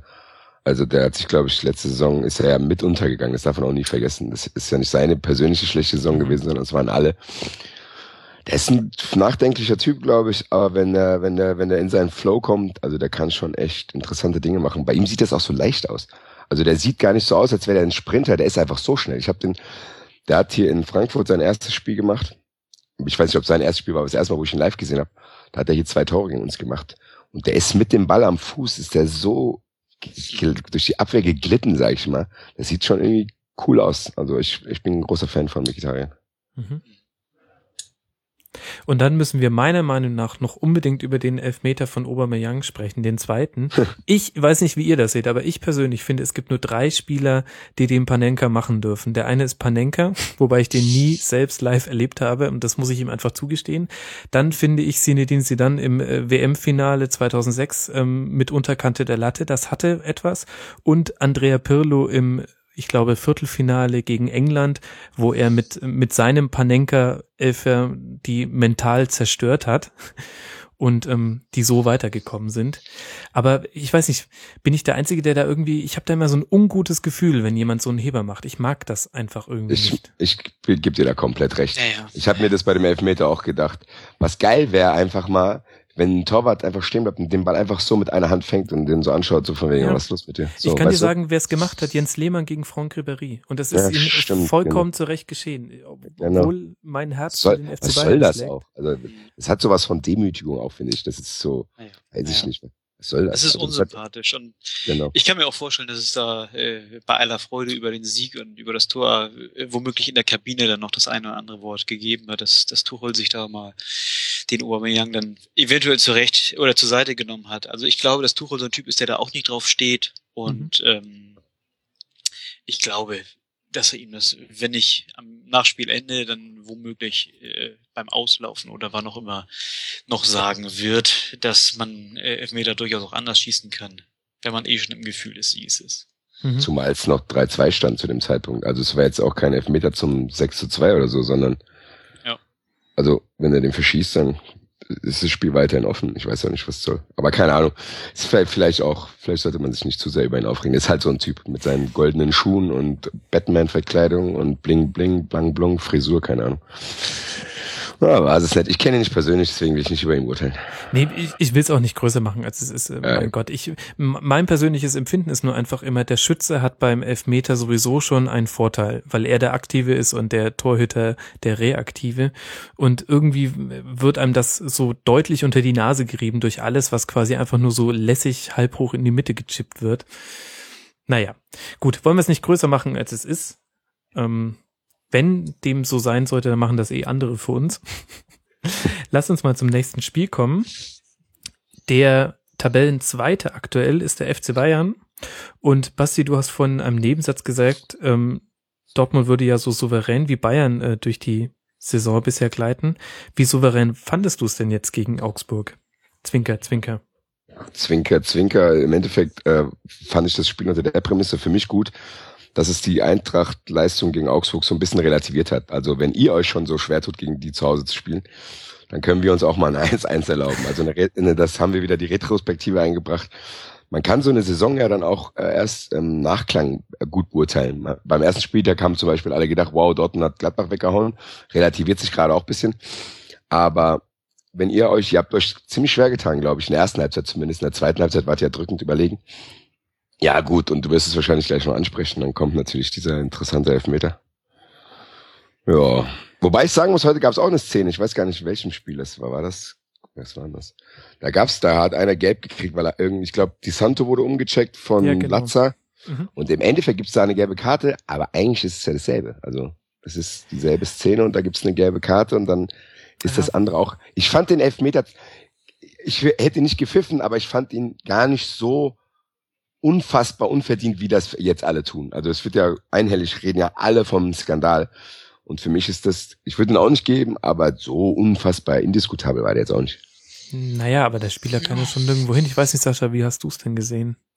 Naja, indiskutabel, also selbst Kircher hat ja sich im Nachhinein entschuldigt dafür, für, für, äh, dafür, dass er äh, den Elfmeter eben gepfiffen hat. Ähm, Insofern äh, war es wohl für ihn zumindest auch im Nachhinein eindeutig, dass es eben doch keiner gewesen sei. Ähm, tja, äh, was soll man da sagen? Das Bemerkenswerte finde ich natürlich ist nicht, dass er sich entschuldigt, sondern äh, dass wir es bemerkenswert finden, dass ein Schiedsrichter sich entschuldigt. Ne? Also es sollte schon normal sein, dass, dass man äh, Fehler eingestehen darf und äh, nicht bemerkenswert. Ne? Aber wie gesagt, ich finde auch letztlich, er hätte weiterspielen lassen können und ich glaube, da hätte sich auch kein Münchner so wirklich beschwert. Mhm. Also es hätte wohl kurze Kritik gegeben nach dem Motto, gib uns doch endlich unseren äh, Elfmeter, dann gewinnen wir das Spiel, aber dann wäre auch nach dem Schluss gut gewesen, glaube ich. Da wären keine großen Diskussionen entstanden. Ne? So hat man jetzt natürlich äh, tagelang wieder darüber zu diskutieren, ob es der berühmte Bayern-Dusel war oder nicht. Mhm. Ja, irgendwie einfach immer unschön, wenn durch solche Entscheidungen ein Spiel entschieden wird. Man hofft immer, dass sowas irgendwann Mitte der ersten Halbzeit passiert, dann so wie sich im Radio etwas noch versenden kann, nachdem man etwas gesagt hat, so kann sich dann eine Fehlentscheidung irgendwie noch ähm, zumindest aus dem Storytelling der Spielberichte rausstreichen. Sehr ärgerlich für Augsburg irgendwie. Aber Augsburg sieht gegen euch immer gut aus, stimmt das? Also ich habe so, so mein Gefühl aus der Ferne. Ja, die das hätte der dritte Sieg in Folge gegen den FC Bayern ja. sein können. Krass. Vielleicht sollten die Gegner mal beim Weinziel anrufen, nächstes Mal, wenn die nach München fahren. Weil es ist ja auch bemerkenswert, muss man Augsburg lassen. Also viele Leute fahren ja dahin und ich kann ein Lied davon singen unter Armin Fee, der, der beim Bayern-Spiel seine Spieler schont, weil er dann denkt, gut, da passiert sowieso nichts. Und ich finde es eigentlich ganz angenehm zu sehen, dass, dass ihr noch auch Menschen seid, sag ich mal. mein Gott, das ist ja, jetzt ist es aber ganz schön hoch. Also, aber da kann man natürlich schon zustimmen. Also Augsburg hat äh, eine gute Partie gemacht, wenn auch, man muss auch der Wahrheit so weit die Ehre zu geben, zu sagen, ähm, bei 27 zu 4 Torschüssen, äh, es hätte auch 2-1 ausgehen können, wenn Bayern ein bisschen abschlussstärker gewesen wäre. Aber was Augsburg eben immer sehr gut macht, ist die wenigen Konterchancen, die sich bieten, sehr gut auszuspielen, weil sie halt einfach mit Bobadilla jemand vorne drin haben, der auch von Jerome Boateng nicht einfach so weggeschubst wird. Und das machen sie wirklich gut. Kann man so sagen. Und haben sich dann ja auch vollkommen zu Recht mit einer Niederlage um einen Tabellenplatz verbessert. Weil Hoffenheim noch schlechter war. Jetzt sind sie 14. Ja. Gibt sonst noch was, was euch zu dem Spiel auf der Seele brennt? Schwierig. Wie würdest du es denn einschätzen? Also, wie schätzt du die, die Leistung ein? Du kannst, glaube ich, am besten von uns beurteilen. Ach, also ich will es jetzt, ehrlich gesagt, will ich Abhaken, oder was? 15, 15 Minuten über Bayern reden. Dafür haben wir genug schon in der letzten Sendung geredet. Okay. Was mir aufgefallen sind, sind zwei Sachen. Sehr, sehr viele Pässe, die ähm, aus dem Mittelfelddrittel äh, ins Zentrum gehen. Das ist, scheint so ein neues Ding zu sein, dass sie ähm, den Stürmer oder denjenigen, der sich im Zentrum postiert hat, extrem scharf mit dem Rücken zum Tor anspielen und der dann prallen lässt oder den Ball weiterverarbeitet. Habe ich übrigens auch bei Mainz heute ein paar Mal gesehen. Ihr habt ja für, mit Lewandowski den perfekten Spieler dafür eigentlich. Ja, und das ist die zweite interessante Beobachtung, wer alles in, in der Sturmmitte alles auftaucht. Äh, allein gegen Augsburg hattest du Alaba, Lahm, äh, Müller, Lewandowski logischerweise auch, aber das ist auch sehr interessant, wie sie ihre Rochaden machen. Und dann spielt Jerome Boateng auf einem Niveau, was ich ehrlich gesagt von ihm, äh, also jetzt schon konstant die letzten zwei Jahre, ist einfach unglaublich, was der für ja. Bälle in der Spieleröffnung macht. Das ist Laserpass, Bam, ja. das ist schon echt ein, also ich muss, ich habe ja jetzt nächste Woche kommt Pro Evolution raus und da macht man sich ja schon so ein bisschen Gedanken, wie man sein Team so einstellt und so. ich muss sagen, Jerome Boateng ist wahrscheinlich momentan mit der beste Innenverteidiger der Welt. Also da braucht man auch, das ist gar nicht übertrieben, glaube ich was du wie schon gesagt hast, weil er hat endlich dieses, dieses, hat so ein bisschen, früher hat er auch so ein bisschen Bruder Leichtfuß-Ding irgendwie drin. Da hast du immer das Gefühl gehabt, oh, oh, wer weiß, was er gleich macht. Aber es hat er auch kommt, hat, die Bayern haben ihn das komplett irgendwie ausgetrieben. Und wie, ja, wie du es schon gesagt hast, was für scharfe, flache Pässe er spielt, das ist schon echt geil. Also, muss man schon sagen, da habt ihr echt schon einen geilen. Auch wenn mir bei euch irgendwie ein zweiter fehlt. Also, Benatia ist, glaube ich, immer verletzt irgendwie, so aus dem Gefühl heraus. Bartstuber ist auch noch nicht ganz fit. Dant habt jetzt abgegeben. Ja, deswegen Auch spielen wir nur einen Verteidiger, genau, Dreier, wollte ich gerade sagen, ihr braucht wahrscheinlich nur einen, aber. Ja, naja, defensiv spielen sie schon eine Viererkette, aber ähm, mit, mit einem etwas lahmen Alonso drin oder manchmal lässt sich auch lahm zurückfallen. Ach, ich glaube, für Pep sind äh, Positionen Schall und Rauch. Ähm, allerdings hat er, glaube ich, gesagt zu der Verbesserung von Jerome Boateng, ähm, als er angefangen habe bei Bayern, habe er sich mit äh, Jerome unterhalten und dann hätte er dabei herausgefunden, dass er nie eigentlich so eine klassische Ausbildung bekommen hat, wie man sich als Verteidiger eigentlich zum Ball stellen soll und so weiter. Und das hat ihm dann einfach beigebracht und dadurch wurde er so gut. Wo ich mich frage, Sascha, Wer war nochmal Trainer 2007 Nein, nein, von nein, 2010 beim HSV? Ich als wusste, dass das kommt. Thomas du- Doll, oder? War, glaube ich, Du, in der du Zeit. glaubst doch nicht, dass ich noch weiß, wer wann hier beim HSV Trainer war. Also, Das ist wirklich, ich werde ja nur auch langsam etwas älter und dann kann ich mir das jetzt auch nicht so merken. Ja, ich Ja, habe gehört, wollte, dass, äh, inzwischen, dass in Zukunft die Supercomputer nicht mehr gegen den Schachweltmeister spielen müssen, sondern die HSV-Trainer der letzten Jahre fehlerfrei runterrattern müssen. Sehr gut. Nee, das ist, das ist schon richtig, aber ähm, da gebe ich den schwarzen Peter mal nach Berlin weiter, weil, weil von, äh, von der Hertha kommt er ja erstmal, äh, hat sich dann bei uns äh, über ein oder eineinhalb Jahre, ich weiß es gar nicht mehr, äh, also so hochgradig entwickelt, dass, dass Manchester ihn weggekauft hat. Nein, alles mit dem Augenzwinkern. Er hat natürlich seine, seine exzellente Entwicklung ganz woanders gemacht als bei uns, das ist ganz klar. Bei uns war er wirklich so ein äh, Rechtsverteidiger ja noch oft, äh, der, der immer latent rot gefährdet war, ein bisschen plump agierte. Davon ist ja nun wirklich überhaupt nichts mehr zu merken. Also äh, muss ich auch konstatieren, der zählt für mich wirklich wahrscheinlich zu den fünf, sechs besten Innenverteidigern der Welt. Und das ist, ist sicherlich kein Verdienst des HSV. So eine, so eine Innenverteidigung mit Kompanie und Boateng hätte schon was für den HSV eigentlich. gell? Ja, natürlich, klar, aber äh, klar, also das ist wieder ein ganz anderes Thema Ja, ja. natürlich. Ähm, Ich wollte äh, schon ein bisschen ist jetzt heute viel, aber, aber es, es passt schon. Also wir hatten mal vom, von den Namen her hatten wir immer gute Spieler, nur immer zum falschen Zeitpunkt. das stimmt ja. Und oft war der Name auch nicht mehr so gut, nachdem sie zu euch gewechselt sind. Genau. Eine merkwürdige Entwicklung. Aber gut. Wir wollen jetzt, lasst uns das Spiel definitiv mal zumachen und über den HSV wollen wir ganz am Schluss noch reden. Da kann Sascha uns ähm, mal erzählen, wie schön erleichtert er jetzt ist. Aber erst kommen wir mal noch zu härterer Kost. Und damit will ich nicht zu härter überleiten, das wäre ein bisschen zu billig. Sondern erstmal Leverkusen gegen Darmstadt. 1 zu 0 für Darmstadt. Und ich finde, das ist eines dieser Spiele, wo man nicht genau sagen kann, wie hoch man jetzt das Ergebnis hängen soll über die Leistung. Ich weiß nicht, wie du siehst, Sascha. Tja, das ist ja eine gute Frage. Also vielleicht übergehe ich die einfach. Ja, okay. Nein.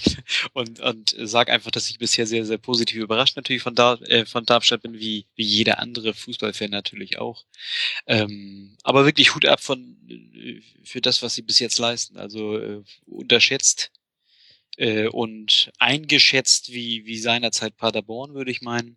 Und die machen da wirklich das Beste draus. Also die gehen da ordentlich mit Herz äh, in die Spiele rein und ja, und schaffen eine Überraschung nach der nächsten, muss ich ganz ehrlich sagen. Und wenn man dann so ein, ja, so ein, so ein relativ stümperhaftes Verteidigungsverhalten, wie jetzt Lars Bender jetzt äh, gegen, gegen Zulu da an den Tag legt, dann muss man sich nicht wundern, wenn man das Tor einfängt. Und dann äh, äh, ist das Spiel natürlich genauso wie Darmstadt es haben will, hinten reinstellen.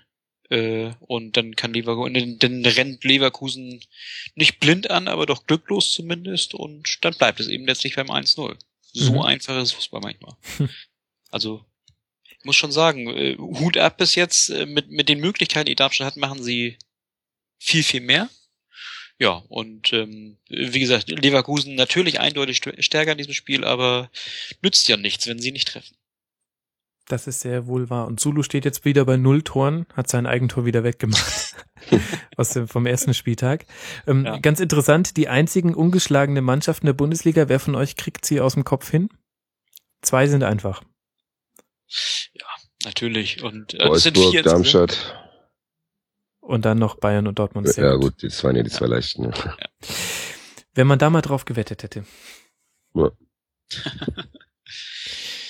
Auf der anderen Seite Leverkusen, das meinte ich mit, ich bin mir nicht sicher, wie hoch man das Spiel hängen soll, denn, weiß nicht, wie du siehst, Basti, das hätte auch ein Sieg werden können. Die Chancen waren da, aber insgesamt war es gerade in der Anfangsphase viel zu schläfrig, aber ja, so Tage gibt's.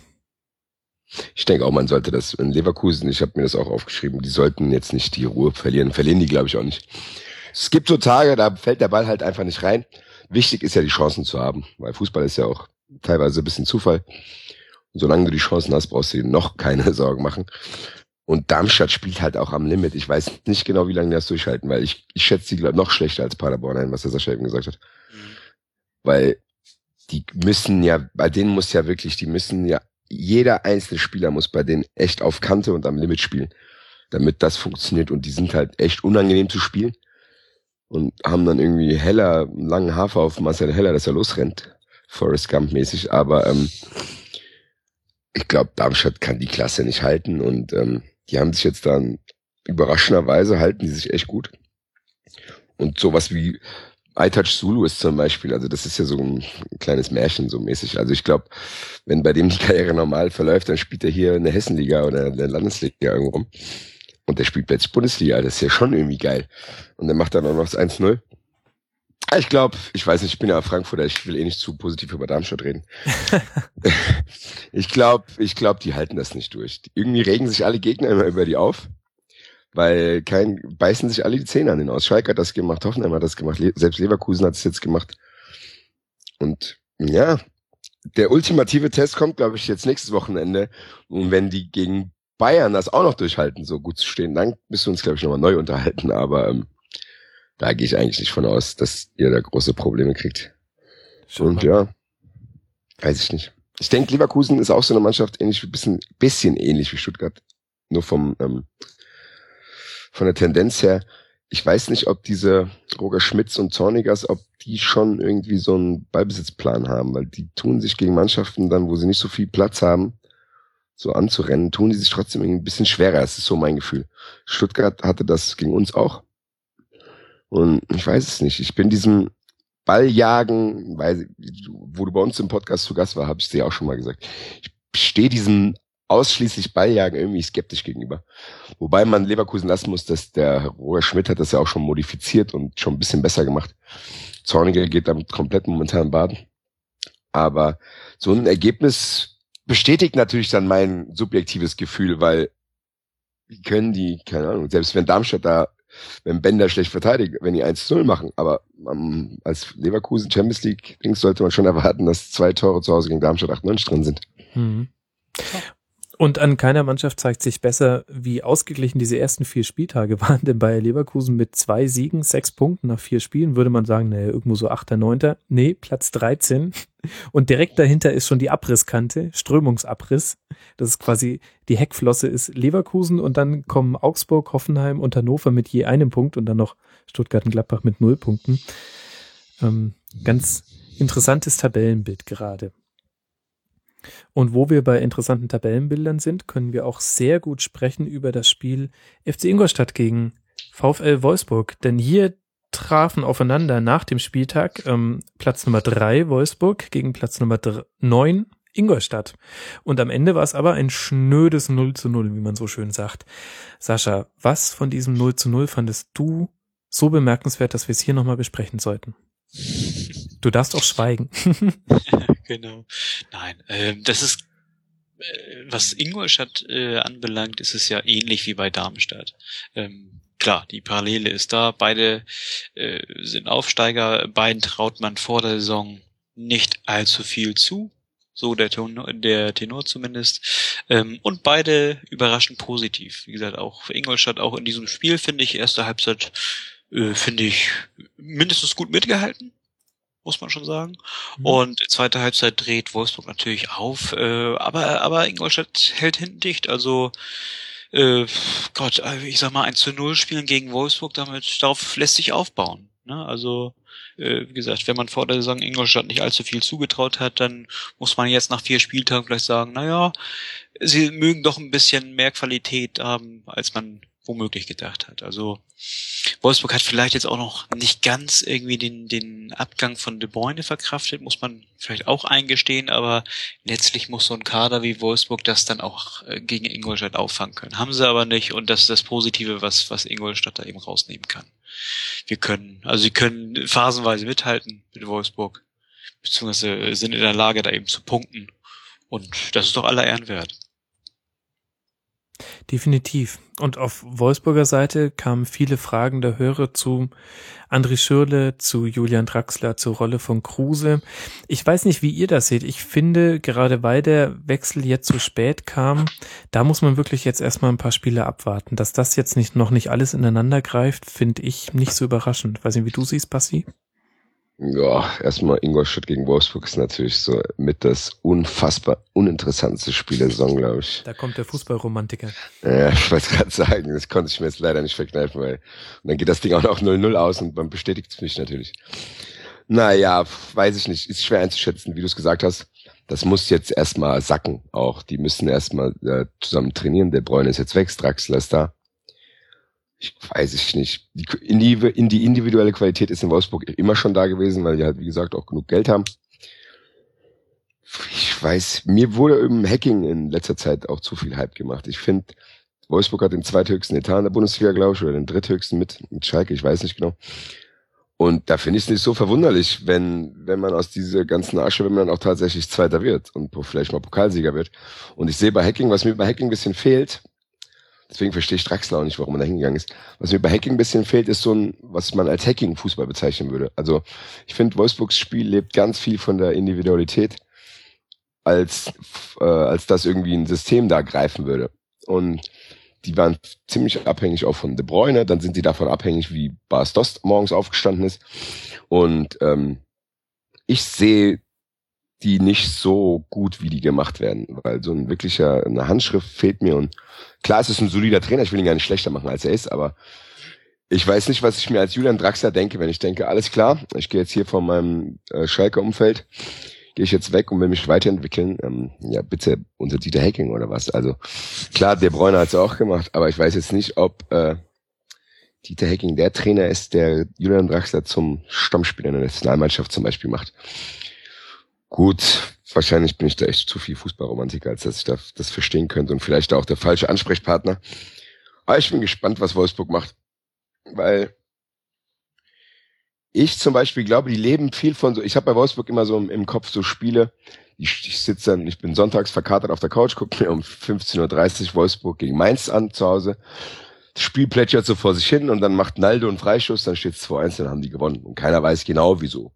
So, das ist mein Eindruck, den ich von Wolfsburg habe. Und ja, weiß nicht, bei Wolfsburg fehlt mir, wenn bei Schalke, wenn ich von, bei, bei Schalke von der fehlenden Struktur, Persönlichkeitsstruktur im Kader gesprochen hat, fehlt mir bei Wolfsburg noch so die letzten Prozente, was ähm, so eine Identität. A, der Verein hat sowieso keine Identität auf, außerhalb des Platzes, aber mir fehlt es auch auf dem Platz. Ich will jetzt, weiß ich nicht, wenn man zwei Testmannschaften und man würde die Köpfe verdecken könnte man vielleicht Dortmund erkennen, man könnte Bayern erkennen, man könnte Eintracht erkennen, aber Wolfsburg würde ich glaube ich nicht erkennen, weil so random, sage ich mal teilweise. Mhm. Sascha, siehst du es ähnlich? Ach, nee. also ich habe das, nee, ist sehr interessant. Ich werde da zukünftig noch mehr äh, drauf achten. Also ich hätte so eine, ich als, äh, hätte so eine random Truppe ganz gerne, muss ich sagen, wenn es denn letztlich den Erfolg bringt.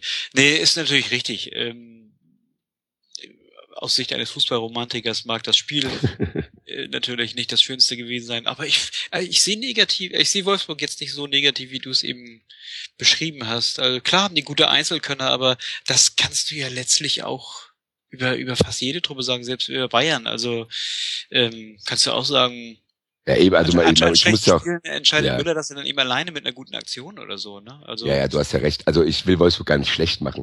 Es ist nur so, ähm, wenn man sie in dem Umfeld, in dem ich sie sehe, als Topmannschaft, wenn ich sie so als Topmannschaft beurteilen würde, klar sind die keine schlechte Mannschaft, die sind Zweiter geworden, haben Pokal gewonnen, aber so in dem Umfeld Bayern, Dortmund, Schalke und dann Wolfsburg. Und, ja. ja, und wie du es gesagt hast, sie haben halt auch ähm, ziemlich viel Geld rausgehauen. Ja. Und ich finde zum Beispiel, was ich, was ich eigentlich meine, ist, für den finanziellen Input, den sie geben, reicht mir teilweise der Output nicht, weil die ballern einfach mal im Winter 33 Millionen für Schöle raus, wo ich schon vorher sagen kann, gut, das wird wahrscheinlich nicht so gut funktionieren. Draxler war mir jetzt auch zu teuer. Der Bräune darf man auch nicht vergessen, hat auch viel Geld gekostet, auch wenn er jetzt für das Dreifache gewechselt ist. Und das ist ja nicht so, dass die irgendwelche tollen Spieler irgendwo entdecken, äh, weil die einen Scout nach Sibirien schicken, sondern äh, das sind Spieler, die kann ich auch verpflichten. Also das weiß ich auch. Als Laie Fußballfan denke ich mir, ach ja cool, der ist cool, ruf ich mal da an das, da fehlt mir bisschen irgendwie, ähm, mir fehlt so ein bisschen so das Spezielle, was Wolfsburg ausmacht. So, ich weiß es nicht. Da habe ich ja, so irgendwie bisschen, nichts. Bisschen Charisma fehlt ja. da noch. Ne? Ja, ja. ja. Wobei es ja schon auch Spieler wie Knoche oder Maximilian Arnold gibt. Also es ist jetzt nicht nur eingekauft, denn Wolfsburg hat auch eine jetzt schon seit mehreren Jahren sehr gute Jugendarbeit. Das darf man, finde ich, jetzt auch nicht vergessen. Ja gut, aber die Frage ist, wie sie an diese Jugendspieler rankommen, ist ja im Endeffekt gleich. Also. Naja, ich will auch gar okay, nicht zu wir, wir kommen da auf keinen Ich ich grünen Zweig nicht mehr, was, was auch sehr Ich passend sag ist, einfach weil lieber wir, nichts mehr. Es tut mir leid, ich entschuldige mich bei allen Wolfsburgern. Ich hasse Wolfsburg ja nicht, es ist nur so. Weißt du. Wenn wir Schau. schon über das Spiel reden. Schauen wir mal, ob alle zwei dir verzeihen, um jetzt noch das letzte Wolfsburg-Klischee Ja, jetzt bist du, jetzt bist du, jetzt bist du der Schuldige. Du hast den letzten schlimmen Satz gesagt. Genau, und jetzt, jetzt glaube ich aber, dass wir auch dann wirklich alles zu diesem 0 zu 0 gesagt haben, denn wir haben jedes Klischee bedient. Und damit könnten wir dann eigentlich auch zum vorletzten Spiel kommen, über das wir noch zu sprechen haben. Die Hertha spielt gegen Stuttgart und gewinnt 2 zu 1. Sascha, ich hatte den Eindruck, dass Zorniger schon versucht hat, von diesem ganz wilden Pressing ein bisschen abzurücken und trotzdem die Lücken in der Abwehr da hätte man einen Limonadenstand hinstellen können oder so ein, so ein Grillwalker vom Alexanderplatz. Der hätte da in Ruhe sein Geschäft abwickeln können. Ja, und man fragt sich warum. Ne? Also ich finde, er, er leistet echt gute Arbeit, der Zorniger. Ähm, aber ich, ich habe noch keine, keine Patentlösung gefunden. Äh, warum, warum es da bei Stuttgart nicht läuft. Die spielen, finde ich, einen guten Ball. Klar, jetzt ein bisschen zurückhaltender, gebe ich dir recht. Ähm, nach wie vor aber sehr schön, aber ich finde, sie sterben halt in dieser Schönheit. Äh, und wie gesagt, mir, mir fehlt so ein bisschen der Grund, warum. Also äh, liegt es auch nur daran, dass sie da vorne auch keinen wirklichen Knipser derzeit haben? Das wäre mir eigentlich ein bisschen zu wenig. Oder ist das, ist das vielleicht auch schon so eine Kopfsache? Ich, ich habe da keine Lösung und dabei äh, mag ich den VfB eigentlich ganz gern. Was heißt dabei? Es hat ja nichts damit zu tun. Ist ja unabhängig davon. Mag ich ihn ja. und trotzdem äh, spielen sie nicht gut, obwohl und trotzdem spielen magst. sie nicht gut, obwohl Aber ich es ihn ist doch mag. bei allen genau. anderen Vereinen, die du magst. so. Ach Mensch. Nein, äh, ich habe keine Lösung, keine Ahnung. Und ähm, wenn er jetzt so ein bisschen nicht mehr den Hauruck-Fußball spielen lässt, dann, dann versucht Zorniger da womöglich ja auch schon mal etwas anderes zu probieren. Nun hat es wieder nicht geklappt. Äh, man muss aber auch sagen, dass dass Hertha sehr, sehr schöne Tore geschossen hat, die sie womöglich nicht in jedem Spiel erzielen. äh, Wann hat Fabian Lustenberger zuletzt getroffen? Ich glaube Ja. 2008, oder? keine Ahnung. Also es, es war kein, du hast gelacht, als wäre es ein Witz gewesen. Ich glaube, das ist tatsächlich so. das kann sein, ja, ja, klar, aber, aber Und dann gleich es- so ein Hammerding. Was natürlich ein tolles. Und man, da muss man sagen, äh, so wie Basti eben seine, seine kleine Tirade auf Wolfsburg abgelassen hat, äh, möchte ich das zwar nicht wirklich mit einstimmen, was Hertha angeht, aber äh, es ist auch kein Geheimnis, dass ich Hertha wirklich doof finde. Und ich habe in meiner eigenen äh, Bundesliga-Vorschau im Blog habe ich auch äh, aber schon prognostiziert, dass die es auch in diesem Jahr wieder schaffen werden, irgendwie drin zu bleiben. Und, und jetzt kann ich hinzufügen, und sei es, äh, weil Spieler, die sonst nie das Tor treffen, absolute Traumtore schießen und dann einfach mal drei Punkte mit nach Hause bringen oder, oder äh, zu Hause lassen. Also, das, das Hertha ist wieder auf einer, auf einer Glücksspur. Das nervt mich und besonders, wenn es gegen den VfB geht, ja, den ich gern mag. Ach, und der, und der ein Torwartproblem hat. Es wäre jetzt die perfekte, die Abzweigung, auf der leuchtend HSV steht, hast du mit allem, was du beschrieben hast, mit Mannschaft, die dann irgendwie drin bleibt und Glücksspur und so weiter schon angezeigt. Aber ich möchte sie noch nicht nehmen. Ich lasse sie rechts liegen. ähm, denn ich würde gern nochmal über das 1 zu 0 sprechen. Ähm, Haraguchi lässt da Lusig stehen wie eine Litfaßsäule. Und ein bisschen ist das für mich so systematisch für den VfB. Sie spielen mit einem hohen Aufwand, aber die Fehler sind einfach viel zu leicht. Also so leichte Abwehrfehler habe ich zuletzt in der letzten Saison Hinrunde Dortmund hat mal so eine Reihe gehabt, wo sie vier, fünf Spiele nacheinander von Weidenfeller über Hummels alle mal so einen riesen Bock geschossen haben und so jedes Mal 0 zu 1 hinten lagen. Und das ist für mich dann keine Systemfrage, Basti. Nee, ist es auch nicht. Ich finde es auch nicht. Ich finde dieses, diese Diskussion, die gerade in Stuttgart ist, ist auch gefährlich, finde ich, weil ich glaube, ähm, Stuttgart war in Hamburg, waren die besser. Die haben gegen uns äh, auch nicht 4-1 wirklich verloren. Also das Spiel hat es nicht hergegeben, das 4-1. Ich fand die teilweise gar nicht so schlecht. Und die hatten halt, wie was ich vorhin schon mal gesagt habe, Fußball ist halt auch manchmal Zufall. Und wenn das jetzt geklappt hätte, die ersten Spieltage bei Stuttgart, und die gewinnen in Hamburg, dann feiern plötzlich alle den Zorniger. Die Spieler glauben mehr an dieses System. Es gibt keinerlei Diskussionen. Und dann reden wir jetzt nicht so, wie wir jetzt reden. Und das ist aber, glaube ich, jetzt, was jetzt in Berlin passiert ist, ist, glaube ich, jetzt ein, ein Ergebnis daraus. Jetzt hat er probiert, ein bisschen was zu ändern. aber die Fehler sind die gleichen. Und ja, die haben jetzt null Punkte und haben teilweise Pech gehabt. Ich weiß nicht, ob die jetzt in so negatives Fahrwasser geraten und keiner weiß eigentlich warum. Und das ist ganz gefährlich, glaube ich, wenn man das gar nicht weiß. Wenn man zum Beispiel, keine Ahnung, wenn ich jetzt Hannover bin, wenn ich Hannover-Fan wäre, dann wüsste ich, warum Hannover scheiße ist, wegen Frontex, so. Aber bei, bei, Stutt bei Stuttgart könnte ich es jetzt gar nicht so erklären. Klar kann man sagen, was sie gegen die Eintracht natürlich gemacht haben, verstehe ich nicht. Da ist 38 Grad, da lässt er die eine halbe Stunde so losrennen, als hätten die Messer zwischen den Zähnen. Und dann wundert, wundert sich dann, dass sie es nicht durchhalten und wir dann 4-1 gewinnen am Ende des Tages. Das war ein bisschen merkwürdig. Man muss ja sowas auch beachten. Man kann ja nicht von Leuten erwarten, dass die 90 Minuten da äh, bei 38 Grad rumrennen. Das war mir dann schon ein bisschen zu einfach. Aber ich finde die gar nicht so schlecht, wie die jetzt dastehen. Irgendwie, weiß ich nicht. Es ist so ein ganz merkwürdiges Spiel gewesen auch. Ich glaube, so schlecht findet die ja niemand. Nee. Und das ist natürlich aber auch die größte Gefahr, wurde jetzt zwar Genau. auch schon oft genug schon von allen möglichen Seiten angesprochen, aber es ist ja wirklich virulent, wenn du guckst, die spielen jetzt nächsten Sonntag zu Hause gegen Schalke. Das ist kein Spiel, wo ich sage, naja, da bügelt man mal eben so 2-0 drüber. Eben. Und äh, ein bisschen erinnert es halt insofern an die letzte Saison, dass mit jedem Spiel der Druck steigt. Also Genau. man hat immer so, man hatte schon am, am dritten Spieltag hatte man schon das Gefühl, mein Gott, jetzt müssen sie aber gewinnen. Genau, und dann verkrampfen die und wenn das dann nicht klappt, dann, das ist ja dann eine mentale Sache im Endeffekt, dann redest du gar nicht mehr über das System, sondern das ist einfach im Kopf. Wie du es gesagt hast, die, da, haben die schon, die armen Kerle haben diese Strapazen der letzten Saison hinter sich gelassen, haben einen neuen Trainer, der, wo man denkt, der kann einigermaßen ansehnlichen Fußball spielen lassen und hat ein bisschen Ahnung von Taktik. Und dann klappt das jetzt nicht, aus welchen Gründen auch immer. Und jetzt fangen die schon nach dem vierten Spieltag an. Und wie du es gesagt hast, die spielen jetzt gegen Schalke, da hat man auch noch nicht gewonnen. Oh, ja, das ist eine ganz ekelhafte Situation, finde ich. Und was da Zorniger, glaube ich, so ein bisschen fehlt bei aller, bei allem Fachwissen, bei ihm fehlt mir so ein bisschen die Emotionalität auch. Ich habe es schon mal angesprochen, Fußball ist auch Emotion und das kann auch vom Trainer ausgehen, aber der sieht so aus, als wenn er bei jedem Interview einschlafen würde. Und man fragt ihn nach dem Spiel und der, der redet ganz, also auch wie er schaut.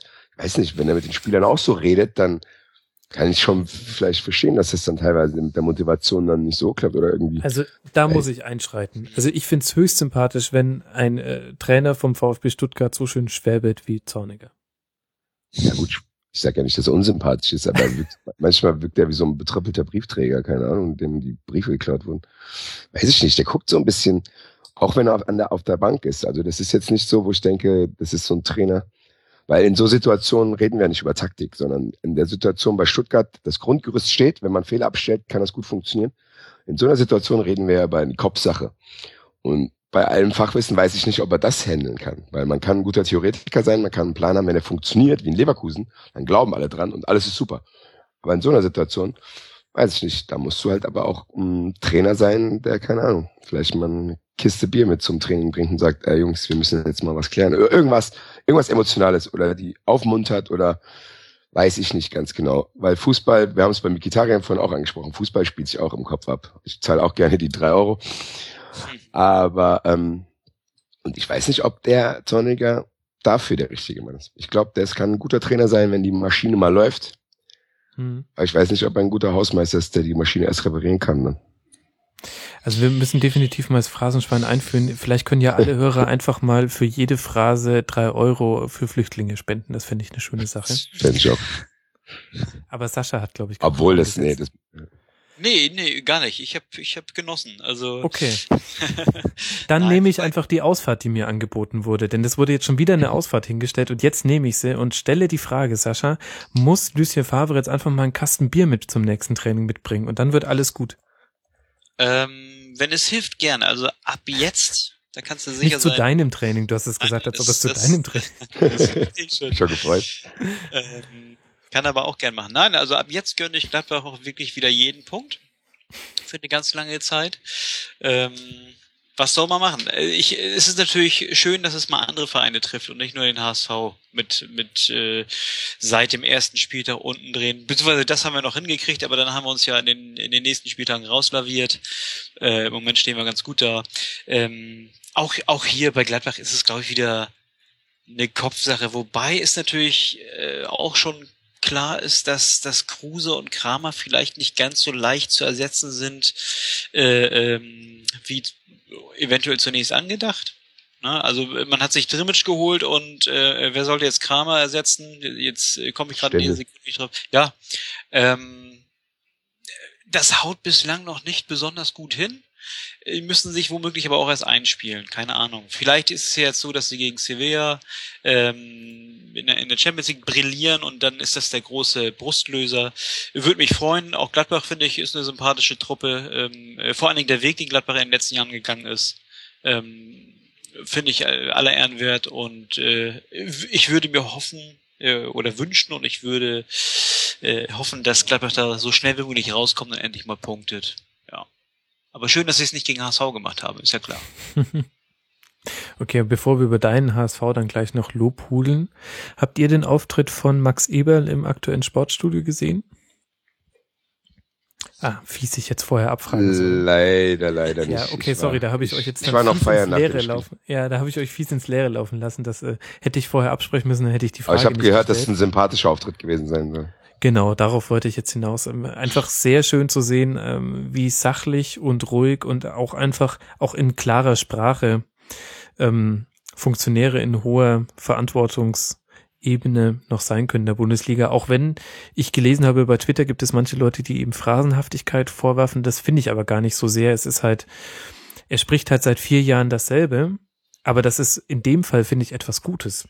Also wirklich unglaublich konstant und ähm, hat jede Trainerdiskussion sehr sympathisch abgewirkt, hat im Prinzip sehr sympathisch dem äh, Moderator Sven Voss gesagt, ähm, dass es jetzt schon ganz schöner Schmarrn ist, so eine Frage zu stellen. hat er aber sehr authentisch hinbekommen und zweimal an der Torwand getroffen. Das auch noch, ja. Also ich habe es auch nicht gesehen, aber äh, die drei Fragen oder die vier Fragen, die ihm da direkt nach Spielende äh, bei Sky gestellt wurden, also die deuteten auch genau das an, dass er wirklich sehr aufgeräumt antwortet und ähm, äh, ja nichts in Frage stellt, was vorher jahrelang gut geklappt hat und äh, wirklich, er hat gute Antworten geliefert, hat mir ausnehmend gut gefallen, muss man schon sagen. Ja, und dann zum Spielerischen zurück. Eine Hörer hat uns die Anregung geliefert und damit schon Hörer intern eine Diskussion losgestoßen. Ihn erinnere das Spiel von Gladbach an die letzte Saison von Dortmund und Favre solle sich jetzt an dem orientieren, was Jürgen Klopp zur Rückrunde geändert hat und damit würde es sich dann wieder bessern bei Gladbach. Basti, und jetzt kommst du. Boah, weiß ich nicht. Ich finde Gladbach und Dortmund kann man nicht so gut vergleichen weil bei Dortmund, ja, da war ein bisschen Chaos drin, dann war das mit dem Trainer, vielleicht hat sich das abgenutzt. Und Dortmund hatte eigentlich auch bessere Spieler. Ich finde, Gladbach ist so ein bisschen, so ein bisschen Opfer ihres eigenen Erfolges, finde ich, um jetzt nochmal drei Euro zu zahlen. Mhm. Ähm, weil diese Mannschaft, die da in die Champions League eingezogen ist, war jetzt nicht so die Übertruppe. Die haben, was ich vorhin bei Wolfsburg gesagt habe, ist bei Gladbach genau das Gegenteil.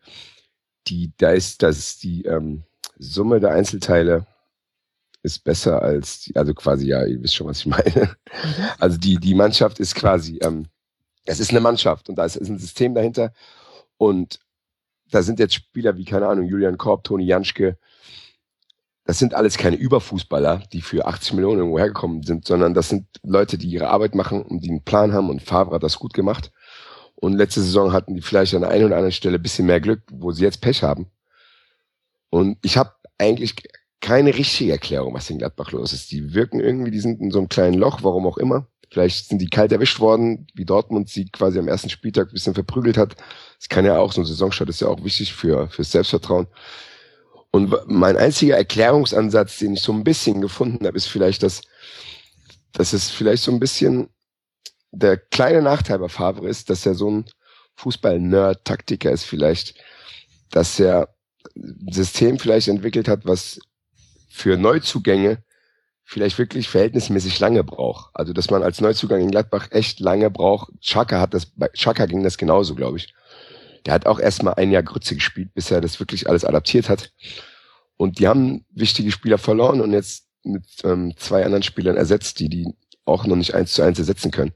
Und ich glaube, wenn bei Favre irgendwie ein Spieler wegbricht, dann ist das wie so ein Dominoeffekt, weil dadurch, dass Kruse jetzt weg ist und Dremic ihn noch nicht ersetzen kann, ist Raphael auch gleich schlechter geworden. Bei Chak, bei, bei Granit Xhaka dasselbe. Er hat auch irgendwie, habe ich das Gefühl, er vermisst den Kramer noch ein bisschen. Und Stindl ist irgendwie, weiß ich nicht, bei denen habe ich das Gefühl, die streiten sich so ein bisschen, wer jetzt hier der offensive Part sein darf. Und da greift, wenn, wenn alles läuft, dann greift ein Rädchen ins, äh, ins andere. Wenn man aber ein Rad austauscht, dauert das lange, bis dieses Rad sich da quasi eingefunden hat. Und vielleicht ist man dann ein bisschen, aber ich finde, Eberl sagt es ja auch immer, ich habe zwar den Auftritt jetzt nicht gesehen, aber er sagt es ja auch immer, Gladbach ist auch keine Mannschaft, die in die Champions League gehört. Die haben auch davon profitiert, was ich vorhin bei der Eintracht gesagt habe, dass der Rest noch schlechter ist, einfach Punkt aus. Es ist nicht so, dass Gladbach den Anspruch hatte, in die Champions League zu kommen, sondern die sind da jetzt hingekommen, weil die anderen schlechter waren und die haben sich mit Sicherheit nicht dagegen gewehrt, aber das war ja nicht in dem ihren Fünfjahresplan drin. Und das ist jetzt vielleicht ein bisschen, vielleicht, ja, vielleicht kriegen jetzt ein bisschen kalte Füße. Ich habe keine Ahnung. Das ist ganz schwer zu beurteilen, weil ich finde Gladbach eigentlich ziemlich geil. Mhm. Und wo Weiß ich nicht. Das ist im Nachklang oft. Bei Dortmund konnte man es am Anfang auch nicht so genau erklären und man hat jetzt auch immer noch keine richtige Erklärung. Und da geht's mir jetzt noch ähnlich. Ja, ich vermute, dass Verletzungen in dem Fall dann doch auch eine Rolle spielen mit Dominguez und jetzt auch wieder Stranzl. Ich glaube auch. Ein Drama, ähm, das ist ja, hast du Scheiße am ja. Fuß, hast du Scheiße am Fuß. Also, weißt du, nochmal drei Euro. Wahnsinn. Äh, jetzt dürften die Leute schon 30 Euro spenden. Finde ich sehr gut. Macht bitte weiter so. Genau. Aber dann lass mal äh, Gladbach zumachen, denn darüber wurde auch schon viel geredet und wir werden in der nächsten Schlusskonferenz viel darüber reden. Gladbach spielt auswärts beim FC. Und das haben wir zum Anlass genommen und werden uns einen Gladbach-Experten einladen. Und dann werden da wir muss ich aber abschließen noch, wenn du jetzt Gladbach zumachst. Abschließend muss ich noch sagen, es kann sein, dass dieses Spiel gegen Köln genau zum richtigen Zeitpunkt jetzt kommt weil das kein Spiel ist, keine Ahnung, die fahren jetzt nicht irgendwo nach Hoffenheim und müssen sich jetzt konzentrieren, sondern dieses Spiel lebt ja auch von diesen Emotionen.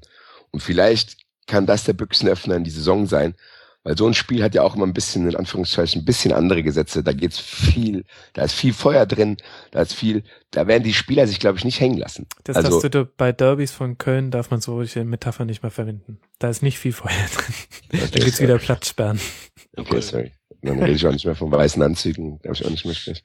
Nee, aber was ich damit sagen wollte, dass, dass dieses Spiel vielleicht für Gladbach zum richtigen Zeitpunkt kommt, weil die Spieler werden alle top motiviert sein, allein schon wegen dem Umfeld und wegen Derby und dann ist da gute Stimmung und es wird bisschen, was sage ich denn jetzt, statt Feuer, jetzt hast du mir das Wort geklaut, da ist Brisanz drin, sage ich mal. Und das wird vielleicht diese zehn Prozent mentale Schwäche, die sie jetzt durch diesen schlechten Saisonstart erlitten haben, vielleicht aufheben und vielleicht kann das der Start in die Saison für Gladbach werden. Mhm. Ich glaube, das kann ihnen ganz gut tun. Der FC also dann der perfekte Gegner für Gladbach und dann stelle ich die Frage an Sascha, war dann jetzt auch das verunsicherte Gladbach der perfekte Gegner für den HSV? Äh, ja, letztlich kann man das darauf runterbrechen. Ne? Also äh, wenn man jetzt im, im Vorwege, als der Spielplan rauskam, äh, äh, diese Aussage getätigt hätte, dann hätte ich die so nicht unterschreiben können. Aber ähm, klar, der bisherige Saisonverlauf gibt es durchaus her. Ähm, ich muss aber auch sagen, äh, jetzt äh, am, am, Samstag war mein Kritikpunkt auf Twitter auch so ein bisschen, dass äh, die Sportschau im, im kompletten Bericht des Spiels im Grunde nur darauf eingegangen ist, wie schlecht Gladbach war. Und das, da kam mir der HSV ein bisschen zu kurz weg und zu, zu schlecht weg. Und ich finde, klar, Gladbach strauchelt gerade. Äh, aber ich finde, der HSV hat auch wirklich gut gespielt. Natürlich immer im Vergleich zu dessen, was er zu leisten imstande ist. Das muss ich mal vorausschicken. Aber äh, ich finde, HSV hat das prima gemacht, hat äh, den Gegner ja durch durch Pressing gerade in der in der Anfangsphase deutlich verunsichert. Die Führung finde ich ist dann auch keine Folge von irgendeinem zufälligen Fehlpass gewesen, sondern eben dadurch, dass der HSV da ordentlich vorne rangegangen ist und das Ganze auch quasi erzwungen hat. Und dann steht La Soga am Ende dann natürlich gut da und, und macht ihn rein. Also wie gesagt, es ist nicht nur Gladbach, äh, das schlecht gespielt hat, sondern eben auch der HSV, der das Ganze auch wirklich gut angegangen ist. Ah, halb zog sie ihn, halb sank er hin der Fischer. ähm, ja, das ist mir aber durchaus auch aufgefallen. Letzte Saison war der nicht allzu schwer zu findende Kritikpunkt am HSV, dass es kein Offensivspiel gab. Da sehe ich jetzt aber tatsächlich, also das war eigentlich das erste Spiel der Saison, wo ich da richtige Ansätze gesehen habe. Ähm, und ich glaube zumindest, jetzt zumindest in diesem einen Spiel hat da auch Aaron Hunt eine wirklich gute Rolle gespielt. Ja, äh, also ich möchte noch sagen, dass das Spiel gegen Köln mir auch schon ganz gut gefallen hat. Auch in der Offensivbewegung, selbst wenn wir da nur einmal getroffen haben. Äh, das Tor an sich war hervorragend rausgespielt. Das stimmt. Ähm, ähm, ja, gut, aber du hast schon recht. Also die, die Personalie Hand, die wolltest du ja jetzt hiermit auch so ein bisschen angesprochen haben, ähm, finde ich eminent wichtig, den Kauf. Äh, andere mögen das anders sehen, aber äh, auch wenn er in diesem Spiel jetzt noch nicht sonderlich aufgefallen ist, ich finde, er hat eine gewisse Präsenz da. Ähm, und ich möchte das ein bisschen vergleichen mit äh, mit äh, Raphael van der Vaart seinerzeit, als er zum zweiten Mal zum HSV kam, äh, äh, war es ja durchaus so, dass der HSV vorher, ich glaube, zwei Spieltage lang ziemlichen Käse gespielt hat und durch die Präsenz Van der Vaarts eben äh, ein Ruck in, äh, durch die ganze Mannschaft ging und, und ähnlich habe ich das jetzt äh, am Freitag gegen Gladbach auch empfunden. Also Hand ist da und damit nochmal äh, ein Spieler, der den, den Kader oder die erste Elf vielleicht sogar äh, qualitativ deutlich nochmal anhebt. Und ich finde, das hat man den restlichen neun Feldspielern oder zehn Spielern, die da äh, auch noch auf dem Feld standen, deutlich angemerkt. Ne? Also dass da jemand ist, mhm. auf den man sich auch nochmal verlassen kann und äh, der das Ganze dann, ja, der die ganzen, die, die Spieler dann eben auch nochmal entsprechend gepusht hat. Also insofern finde ich, war das jetzt schon mal ein guter Einstieg, auch wenn Hand noch nicht so brilliert hat. Mhm. Ja, ich hatte vor allem den Eindruck, dass er Holtby und Eckdahl entlastet hat. Ähm, ich finde das ganz interessant zu sehen, wie sich die Sechser des HSV ins Offensivspiel einschalten. Auch durchaus ähm, nicht vorhersehbar, wer wo wann auftaucht. Ich weiß noch nicht genau, ob da eine Systematik hintersteckt. Da muss man mal jetzt noch ein bisschen drauf gucken. Aber ich das gehe einfach vom Guten aus und unterstelle Bruno Labbadia, dass das so ein bisschen die Richtung ist, in die er hin will. Äh, äh ja, mit Sicherheit. Wie gesagt, äh, bevor er da war, ähm, ganz lapidar, hat der HSV einfach keine Tore geschossen, wie du ja auch schon gesagt hast. Ähm, sein erstes Spiel war, glaube ich, das Derby gegen Bremen. Das gut, da haben wir immer noch nicht getroffen. Aber seitdem äh, ist der HSV deutlich torgefährlicher, als er in ja in fast zwei Jahren zuvor jemals war. Äh, und das ist sicherlich ein Verdienst Lavadias. Und wie gesagt, äh, ich weiß nicht, was er in, oder oder wie er spielerisch das Ganze in dieser Saison zu lösen gedenkt, aber im Moment kann ich da äh, mit den Ideen, die er hat, äh, durchaus gut leben. Also wie gesagt, dieses Dreieck äh, Hand Ekdal Holby, ja, wäre ich vor der Saison oder oder jetzt äh, in der in der Länderspielpause auch nicht wirklich so drauf gekommen, dass das äh, dass die Mitte des Mittelfeldes so aussehen wird. Aber das funktionierte für, für meine äh, Begriffe hervorragend. Mhm. Und Diekmeyer mit einer guten Partie, wie ich fand. Komischerweise ja. das ist wirklich ein sehr seltenes Vergnügen. Ähm, ich hatte ja auch neulich irgendwann schon mal geschrieben, ähm, ähm, ich wüsste nicht, wer dem, wer dem Leichtathleten Diekmeyer äh, eingetreten hätte, dass er Fußballprofi sei. Ähm, weil laufen kann er ganz, ganz toll und äh, darüber hinaus vergisst er meines Erachtens zu sehr das Fußballspielen, aber jetzt hat er es mal gezeigt. Das war wirklich eine ansprechende Leistung und ähm, das kann natürlich auch damit zusammenhängen, dass Sakai ihm ein bisschen auf den Füßen steht. Ich meine, der hat jetzt noch keine Bundesliga-Minute, glaube ich, aber äh, Diekmeyer hat zum ersten Mal in all den Jahren, in denen er jetzt beim HSV ist, äh, so etwas wie Konkurrenz. Also wenn er schlecht trainiert oder schlecht spielt, dann läuft er Gefahr, nicht mehr aufgestellt zu werden. Das merkt er jetzt zum ersten Mal und ich glaube, das trägt dazu bei, dass er so ein bisschen mehr Mühe sich einfach gibt. Ja, und das Ergebnis sieht man jetzt. Mhm. Das freut mich. Wir hatten ja bei uns auf rasenfunk.de eine Diskussion zum HSV. Ich weiß nicht, ob du das mitverfolgt hast, Sascha. Ja. Ähm, ich weiß nicht, vielleicht gehen wir da noch kurz darauf ein, weil ähm, ich habe den Eindruck, ich muss da noch mal ähm, muss mich nochmal zu äußern, denn ich wurde so ein bisschen kritisiert von einigen Hörern. Es hing sich alles auf am Spiel gegen den FC und unsere Bewertung des Verhaltens der Verantwortlichen des HSV nach dem Spiel und ähm, unser Gast Martin Grabmann, aber selber auch FC-Fan, auch während des Spiels. Und da habe ich damals in einem längeren Kommentar geschrieben, dass ich finde, dass ähm, ich von Vereinsverantwortlichen nicht direkt nach Abpfiff, aber mit ein bisschen Ab Abstand dann doch eine gewisse Demut mir erhofft hätte, denn ich finde, wenn man zweimal in meinen Augen glücklich nicht abgestiegen ist, dann stünde einem das gut zu Gesicht. Und daraufhin gab es sehr, sehr viele Kommentare, auf die ich leider erst ein paar Tage später wieder eingehen konnte, weil ich Ich war eigentlich beruflich so eingespannt, dass ich gar nicht hätte kommentieren sollen. Und weißt du, was mir aufgefallen ist, Sascha, als ich dann alle Kommentare gelesen habe und ähm, mich da so ein bisschen reingedacht habe in die Argumentationslinien? Na? Ich finde, es spaltet sich auf äh, an einer grundsätzlichen Frage, ob man sagt, das äh, Zustandekommen der Nichtabstiege war verdient sportlich oder war glücklich. Und beides kann man vollkommen legitim verargumentieren, das, weil es auch eine Mischung aus beiden war. Natürlich war es sportlich verdient, weil sonst wäre der HSV abgestiegen. Ja, genau. Und natürlich war es aber halt auch glücklich, weil es war halt knapp. Und an dieser Frage, so ein bisschen da spalten sich dann alle Argumentationslinien auf, wie man dann auch die jetzigen Leistungen und auch das Anspruchsdenken des HSV bewertet. Ja, also wie gesagt, ich habe mich unter der Woche auch nochmal unterhalten mit äh, dem einen oder anderen HSV-Anhänger. Und letztlich ist der Konsens dieser, äh, äh, dass äh, ja beide Relegationen äh, den verdienten Sieger gefunden haben, weil er sich eben sportlich qualifiziert hat. So, so, so einfach lässt sich das erstmal sagen. Dass diese Siege äußerst glücklich zustande kommen, gekommen sind, ähm, das ist natürlich unbestritten.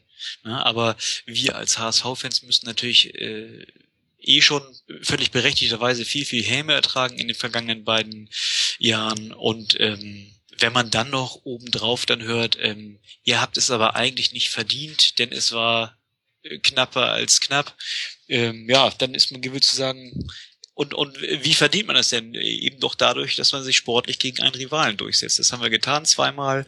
Und äh, insofern gibt es doch an dem, an der Tatsache, dass man den, den Ligenverbleib verdient hat, überhaupt nichts zu deuten.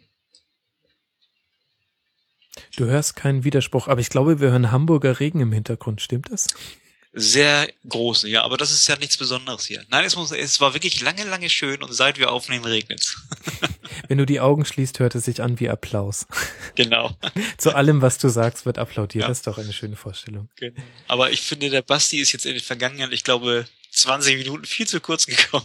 Der soll doch mal was sagen. Ja, der Basti soll mal sagen, was wir jetzt dann nächste Woche erwarten können, wenn die beiden Mannschaften HSV und Eintracht aufeinandertreffen. Ah, ist schwierig. Ich hätte eigentlich damit gerechnet, dass der HSV in Gladbach ähm, nicht unbedingt dreifach punktet, hätte ich vor dem Spiel nicht gedacht. Und dann wäre die Eintracht nämlich der perfekte Aufbaugegner gewesen, weil die Eintracht ist ein Verein, der gerne mal dann solchen Vereinen äh, Starthilfe gibt, sage ich mal, und auch Spielern, die sonst nie treffen, äh, haben gegen die Eintracht, glaube ich, immer gute Chancen. Also wäre es, glaube ich, so gekommen, dass Chiplock sein erstes Tor gemacht hätte, wahrscheinlich gegen uns. Aber jetzt ah, war es nicht. Ich habe, es kann auch so ein Spiel wie in Stuttgart werden, weil ich glaube, der HSV will zu Hause, hat trotzdem den Anspruch, zu Hause so ein bisschen das Spiel auch zu machen vor heimischem Publikum. Und das würde uns ein bisschen Platz geben, glaube ich. Und das könnten wir eventuell ausnutzen, weil in Stuttgart haben wir das auch gut ausgenutzt, weil vorne haben wir viel Schnelligkeit drin. Jetzt höre ich euch nicht mehr. Und ja, auf jeden Fall haben wir vorne viel Schnelligkeit drin. Und ich glaube, wenn die, wenn Seferovic und Castanos äh, vorne Platz haben, können wir das auch ausnutzen. Und ich weiß nicht, ob der HSV die sattelfeste Defensive hat, als dass er Alexander Meyer auch stoppen kann. die Sache ist, ich bin eigentlich vom Grund her immer ein bisschen pessimistisch und habe auch gar keinen Bock, mir jetzt Hoffnung zu machen. Aber wenn ich ganz ehrlich bin, habe ich ein gutes Gefühl, dass die Eintracht in Hamburg was holt. Und das Gute ist, dadurch, dass wir Sascha gerade im Hamburger Regen verloren haben, kann er nicht dagegen sprechen. Und deswegen wird das dann das Schlusswort äh, zu diesem Spieltag. Denn ich glaube, wir haben alle Spiele ausreichend uns angesehen und könnten vielleicht, wenn du noch kurz Zeit hast, und Klar. Sascha, dem teilen wir es dann mit, wenn er wieder online ist, noch kurz einen Blick schweifen lassen über ein paar andere Ligen. ja, gerne. Da werden wir ja immer wieder zu gebeten. Sascha, du bist auch wieder unter uns. Ausgerechnet bei dieser doch recht unwichtigen Geschichte hier fliege ich hier noch mal raus. Ach du, wir haben es im Prinzip geklärt. Ähm, geht was für die Eintracht und HSV total chancenlos. Da wirst du ja, Ja. auch nichts gegen sagen. Nein, ich rechne mit nichts anderem. Nein, tatsächlich ist es ja so. Ähm, Basti hat ja nicht unrecht. Das, was ich noch gehört habe, war, ähm, dass Frankfurt eigentlich der klassische Aufbaugegner gewesen wäre, aber jetzt durch den Dreier, den wir da äh, äh, kurioserweise in Gladbach geholt haben, könnte sich das Ganze ändern. Ähnlich sehe ich das auch. Beim HSV ist man ja geneigt, nach, nach einem guten Spiel, respektive eines guten Ergebnisses, gleich so ein bisschen euphorisch zu werden.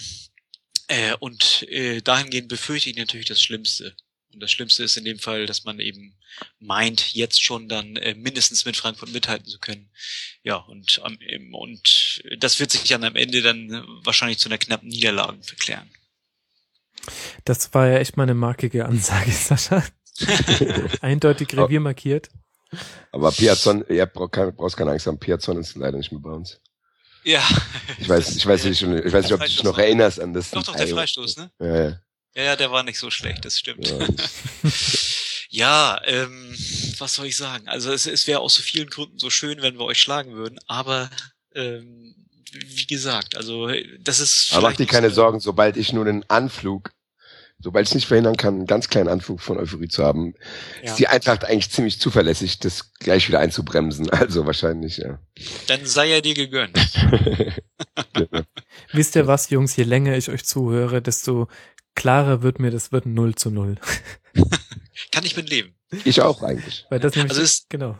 Entschuldigung. Äh, aber wie gesagt, nochmal mit Hinblick auf die Tabelle, du hast es vorhin ja schon angedeutet, äh, also wenn mir jemand gesagt hätte, dass, dass der HSV nach vier Spieltagen fünf Punkte Vorsprung vor Platz 16 hat, mh, hätte ich ihm nicht unbedingt abgenommen äh, und ich denke mal, mit einem Punkt gegen Frankfurt äh, könnte ich dann durchaus leben. Also so wie die da unten derzeit punkten oder eben auch nicht punkten, ähm, äh, würde das den Abstand wahrscheinlich nochmal vergrößern. Und vor allem schon sieben Tore geschossen. Als Wahnsinn. HSV. Ja, Ja, da hat der äh, letztes Jahr ganze Hinserien für gebraucht. das stimmt. Gut, und damit können wir aber, glaube ich, den Bundesliga-Teil zumachen. Äh, Ich hatte gerade schon mit, mit Basti drüber gesprochen, dass ich noch gerne einen ganz kurzen Blick über ein paar andere Ligen werfen würde, denn da gibt es überall was Interessantes zu sagen. Erstmal die zweite Liga. Äh, Cooles Derby heute, äh, Franken-Derby. Fürth gewinnt Ja. gegen den Club 3 zu 2 und die Fortuna hat mal wieder gewonnen, ist deswegen jetzt nicht mal 18. Da steht jetzt Duisburg hinter 60 und Paderborn, die verloren haben bei Leipzig. Und Freiburg kristallisiert sich tatsächlich als starker Contender um den Aufstieg heraus. Man, im Nachhinein sagt man nicht überraschend. Ich finde aber tatsächlich schon die Art und Weise, wie sie jetzt auch wieder auf Lautern auf dem Betzenberg 2 zu 0 gewonnen haben, spielen einen guten Ball. Ihr müsst Ja. reingrätschen, wenn ihr Meinungen dazu habt. Finde ich, finde ich auch was so gut, was du sagst, weil es ist ja nicht so der typische Absteiger irgendwie. Die haben ja irgendwie fast gar nichts gekauft eigentlich, außer Petersen. Die, bei Freiburg finde ich, ich finde Freiburg faszinierend in dem Sinne, ich habe das Gefühl, die haben einen fast unerschöpflichen Vorrat an Jugendspielern rumlaufen, die bei Bedarf einfach rausgeholt werden. Selbst als damals im, im, im Winter das CC verkauft worden ist, hat jeder gedacht, ach du liebe Zeit, die steigen jetzt äh, sofort ab. Ja, auf einmal packt der Leute wie Ginter aus, äh, Höhen haben die aus, die packen, die kommen. Das weiß ich nicht. Ich weiß nicht, warum sich da in Deutschland so wenige Mannschaften jetzt erst irgendwie ein äh, Beispiel da dran nehmen. Weil Freiburg hat das ja schon in den 90ern gemacht. Und ich mag Freiburg. Also ich finde, der Trainer ist eigentlich auch eigentlich ganz cool, auch wenn viele ihn nervig finden. Ich mag ihn irgendwie. Und ich fände es cool, wenn die aufsteigen. Zusammen noch mit, keine Ahnung, Kaiserslautern und noch irgendjemand. Hauptsache Leipzig steigt nicht auf. Da hätte ich ja jetzt drauf War gewettet. zu erwarten jetzt, oder? War zu erwarten. Ja. Ich muss meine eigene Karikatur fortführen. Aber spielen, spielen echt einen schönen Ball und ich finde, wer auch echt gut spielt, ich weiß nicht, Sascha, wie du siehst, äh, Bochum. Ähm, Ja, liegt natürlich Absolut. auch am Trainer, der dementsprechend spielen lässt, aber ähm, Genau, genau. Der, der hat ja auch seine Schwierigkeiten äh, defensiv. Nein, ich drück's anders aus. Er hat eine Spielweise, die an an der von den jeweiligen Thomas Schaf Teams angelehnt ist. nee, das macht der Fabrik schon wirklich sehr, sehr gut. Hätte ich ihm zu Anfang auch nicht so zugetraut, aber inzwischen ist er, glaube ich, wirklich in Bochum angekommen und nö, das gefällt mir wirklich gut und hier nochmal herzliche Grüße an den Ruhrpoeten. An, an ja, genau. Stelle. Viele Grüße, David. Steig mal auf, dann können wir dich endlich in die Schlusskonferenz einladen. Genau. Und ich muss noch kurz äh, den äh, Schafdiss zurücknehmen. VfL Bochum hat nämlich aktuell gerade die beste Defensive der zweiten Liga mit nur drei Gegentoren. Gott, oh Gott. Ja. Ja, ich kann ja jetzt hochnäsig sagen, zweite Liga interessiert mich nicht. Warum auch? Warum auch? Wieso? Du musst auch potenzielle Relegationsgegner beobachten. Das stimmt schon. Aber dementsprechend wirst du wahrscheinlich täglich nach England gucken und äh, wohlwollend registrieren, dass sich äh, Manchester City als Champions League Gegner von euch in der nächsten Saison herauskristallisiert. Oh. Äh, Kevin De Bruyne jetzt mal gespielt, ähm, 11 zu 0 Tore, 15 Punkte läuft und bei wem es gar nicht läuft, äh, ist der amtierende Meister Chelsea, Platz 17, jetzt schon zum dritten Mal verloren, beziehungsweise ich glaube, sie haben Moment unentschieden gespielt. Nein, sie haben Nee, verloren gegen Everton. verloren, 3-1. Wahnsinn. Dreimal. Naismith, glaube ich. Ja. 17. Platz, 11 Punkte Rückstand auf City. Erstaunlich. Ja, das ist auch nicht mehr aufzuholen. Das ist ja das, das, das, äh, das Schlimme in der, in der englischen Liga. Also ich glaube nicht, dass sich City zumindest von Chelsea noch einholen lässt, auch wenn noch eine wahnsinnige Anzahl an Spielen zu absolvieren sind. Aber das kann man, glaube ich, schon mal sagen. Mhm. Denn wie viel, wie viele Punkte wird Manchester noch abgeben? Also ich sag mal, vielleicht, oder was heißt abgeben? Gibt's ja nicht mehr. Aber ähm, also sie werden die Mehrzahl natürlich gewinnen. Wie viele Spiele haben sie jetzt noch? Äh, wie viel Spieltag war das jetzt? Das war jetzt der fünfte es, Spieltag. es war der fünfte, das heißt, sie haben noch 33. Davon werden sie gefühlt äh, 27, 28 Mal nicht verlieren und eine Menge davon gewinnen. Also es wird sehr eng für Chelsea, sag ich mal so. Mhm. Und äh, Komisch, trotzdem, äh, komisch irgendwie, oder? Also, weil hast du irgendwie einen Grund ausgemacht, warum das so ist? Weil ich hätte es, so hätte ich es gar nicht erwartet irgendwie. Ich hätte es eigentlich, eigentlich habe ich irgendwie gedacht, dass Mourinho Falcao sogar vielleicht sogar noch mal hinbekommt. Und dass sie dann eigentlich so das letzte Puzzlestück, was so gefehlt hat, weil dieses Mittelfeld ist schon geil irgendwie. Keine Ahnung, ich weiß gar nicht, was, woran es da hängt irgendwie. Das ist eigentlich der Grund, warum ich ähm, nicht so oft über internationalen Fußball rede. Ich könnte dir jetzt eine Antwort geben, ich fühle mich aber eigentlich nicht kompetent genug. Ach so, okay, Ich, ich, sorry. ich habe nicht genügend von, von Chelsea dav, äh, Okay. davon gesehen, aber ähm, mein, also so der Ferndiagnose, so ganz vorsichtig mit zwei Drittel immer so mit dem halben Auge hingeguckt, nach hängt halt sehr, sehr viel an Eden Hazard, der wiederum mal einen guten Tag hat, mal einen schlechten Tag hat und in den letzten Spielen eher einen schlechten.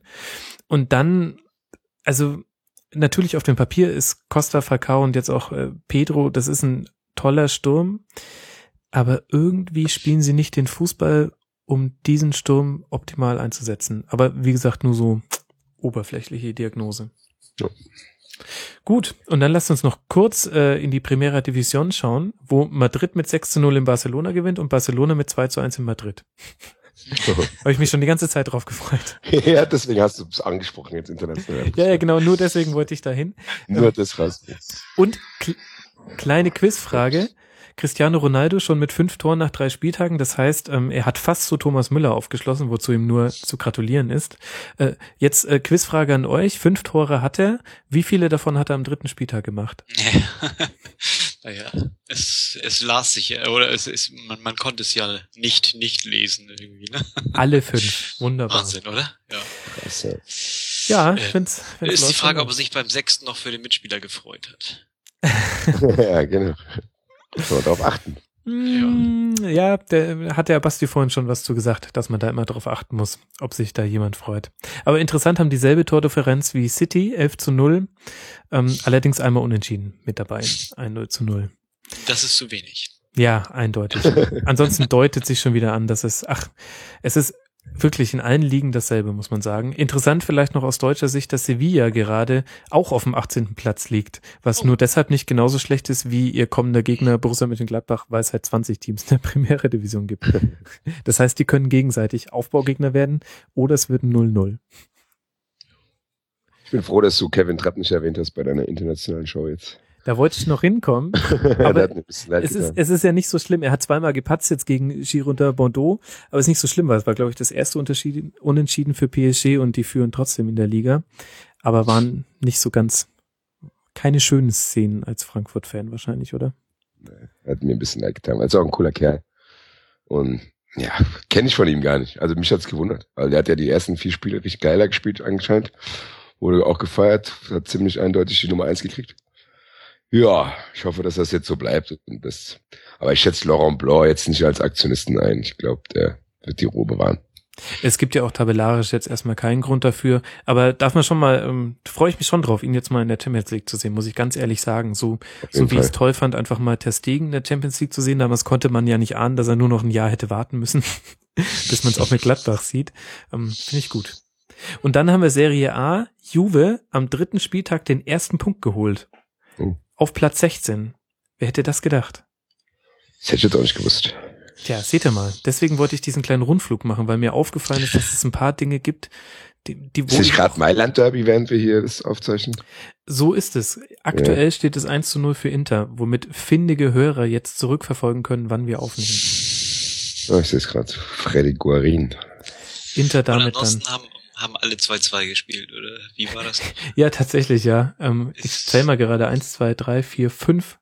Fünfmal 2 zu 2. 5 mal 2-2, ja, ist eine tolle Liga. Ja, aber Wahnsinn, wo die Serie A hingekommen ist, oder? Das äh, 2 zu 2 war früher das 0 zu 0. Ich wollte gerade sagen, also ich wollte gerade sagen, dass ein, ein Spieltag, wo fast alles Übertore ist, das habe ich auch lange nicht mehr in Italien gesehen. Vielleicht die neue Taktik der Wettmafia dort. Weil man dann noch mehr auf äh, Handicap-Wetten und sowas setzen kann. Mhm. Genau. Naja, gut. Äh, Wenn ihr jetzt nicht noch irgendwie in die australische Liga reinschauen wollt, dann würde ich sagen, jetzt können wir aber wirklich langsam Schluss machen, oder? Es ist genug. Ja. Genug. Dann bleibt mir nur noch Grüße auszurichten an Über den grünen Klee, einen äh, Podcast zur Spielvereinigung Kräuter Fürth. Unbedingt hörenswert, sicher jetzt auch nach dem Derby-Sieg. Damit auch Grüße an den Ed Tifa, der diesen Podcast macht. Alle weiteren Podcasts findet ihr in der Podrow und es ist wirklich cool, dass er jede Ausgabe kann ich hier neue Podcasts ankündigen. Es boomt gerade, meine lieben Leute. Ähm, kauft euch Kopfhörer und ladet euch Podcast-Clients runter. Es lohnt sich. Auf rasen.de slash podroll findet ihr alle, die ich kenne und das sind sehr, sehr viele. Und wenn ihr neue habt, bitte sagen. Und dann muss ich noch den Cliffhanger auflösen, den ich ganz an den Anfang der Sendung gesetzt hatte. Wie wollen wir das Mitmachen bei Rasenfunk Folgen in Zukunft gestalten? Wir haben uns überlegt, so schön es ist, dass man in diesen Google Spreadsheets ohne Anmeldung kommentieren kann, so unübersichtlich und nicht nachvollziehbar ist es, von wem welcher Kommentar kam und wann eigentlich. Und deshalb haben wir jetzt doch ein Forum eingerichtet. Das heißt, es gibt jetzt unter mitmachen.rasenfunk.de da gibt es jetzt unsere Sendungsvorbereitung. Lasst uns das mal ausprobieren, gebt uns Feedback dazu. Ich finde, wir haben da eine schöne Software gewählt und versuchen das da möglichst übersichtlich zu gestalten und ich hoffe, dass die Registrierungshürde nicht so hoch ist, dass die Beteiligung an der Sendungsvorbereitung zurückgeht. Guckt es euch mal an, mitmachen.rasenfunk.de. Da werden wir in Zukunft die Sendung vorbereiten und dann schauen wir mal, ob das da genauso hervorragend funktioniert wie bisher. So. Und jetzt habe ich aber wirklich alles gesagt. Wir haben, wir reißen auch an der Zwei-Stunden-Marke. Lasst uns mal noch knapp drunter bleiben. Dann muss ich mich jetzt schnell verabschieden, auch wenn es schwerfällt. Vielen, vielen Dank, Ed Basti-Red. Äh, schön, dass du mit dabei warst. War ein großes Vergnügen. Vielen, vielen Dank für die Einladung, hat mich sehr gefreut. Und ebenfalls herzliche Grüße ins verregnete Hamburg an den äußerst ausgeglichenen HSV-Fan Sascha Rebiger. Vielen, vielen Dank, Sascha. Ich habe mich auch zu bedanken. Es war wieder mal ein großes Vergnügen und liebe Grüße an Basti, den ich immer kennenlernen durfte. Grüße zurück. Ja, der Rasenfunk ist ja auch so eine Art Long Dating für Leute, die sich bisher nur über Twitter kannten. Ja, ich fahre leider nicht nach Hamburg, sonst hätten wir noch ein Bier trinken können. Alles klar. Das kriegt ihr hin. Sehr Jungs, gut. vielen, vielen Dank und vielen, vielen Dank auch an alle Hörer da draußen fürs Zuhören. Wenn ihr wollt, folgt uns auf Facebook und Twitter und bewertet uns bei iTunes. Und nun genießt das neue Rasenfunk-Outro. Mein Gott, wie schön. Wir hören uns in der nächsten Woche. Bis dahin bleibt sportlich. Macht's gut. Ciao. Das war die Rasenfunk-Schlusskonferenz. Wir geben nun zurück in die angeschlossenen Funkhäuser.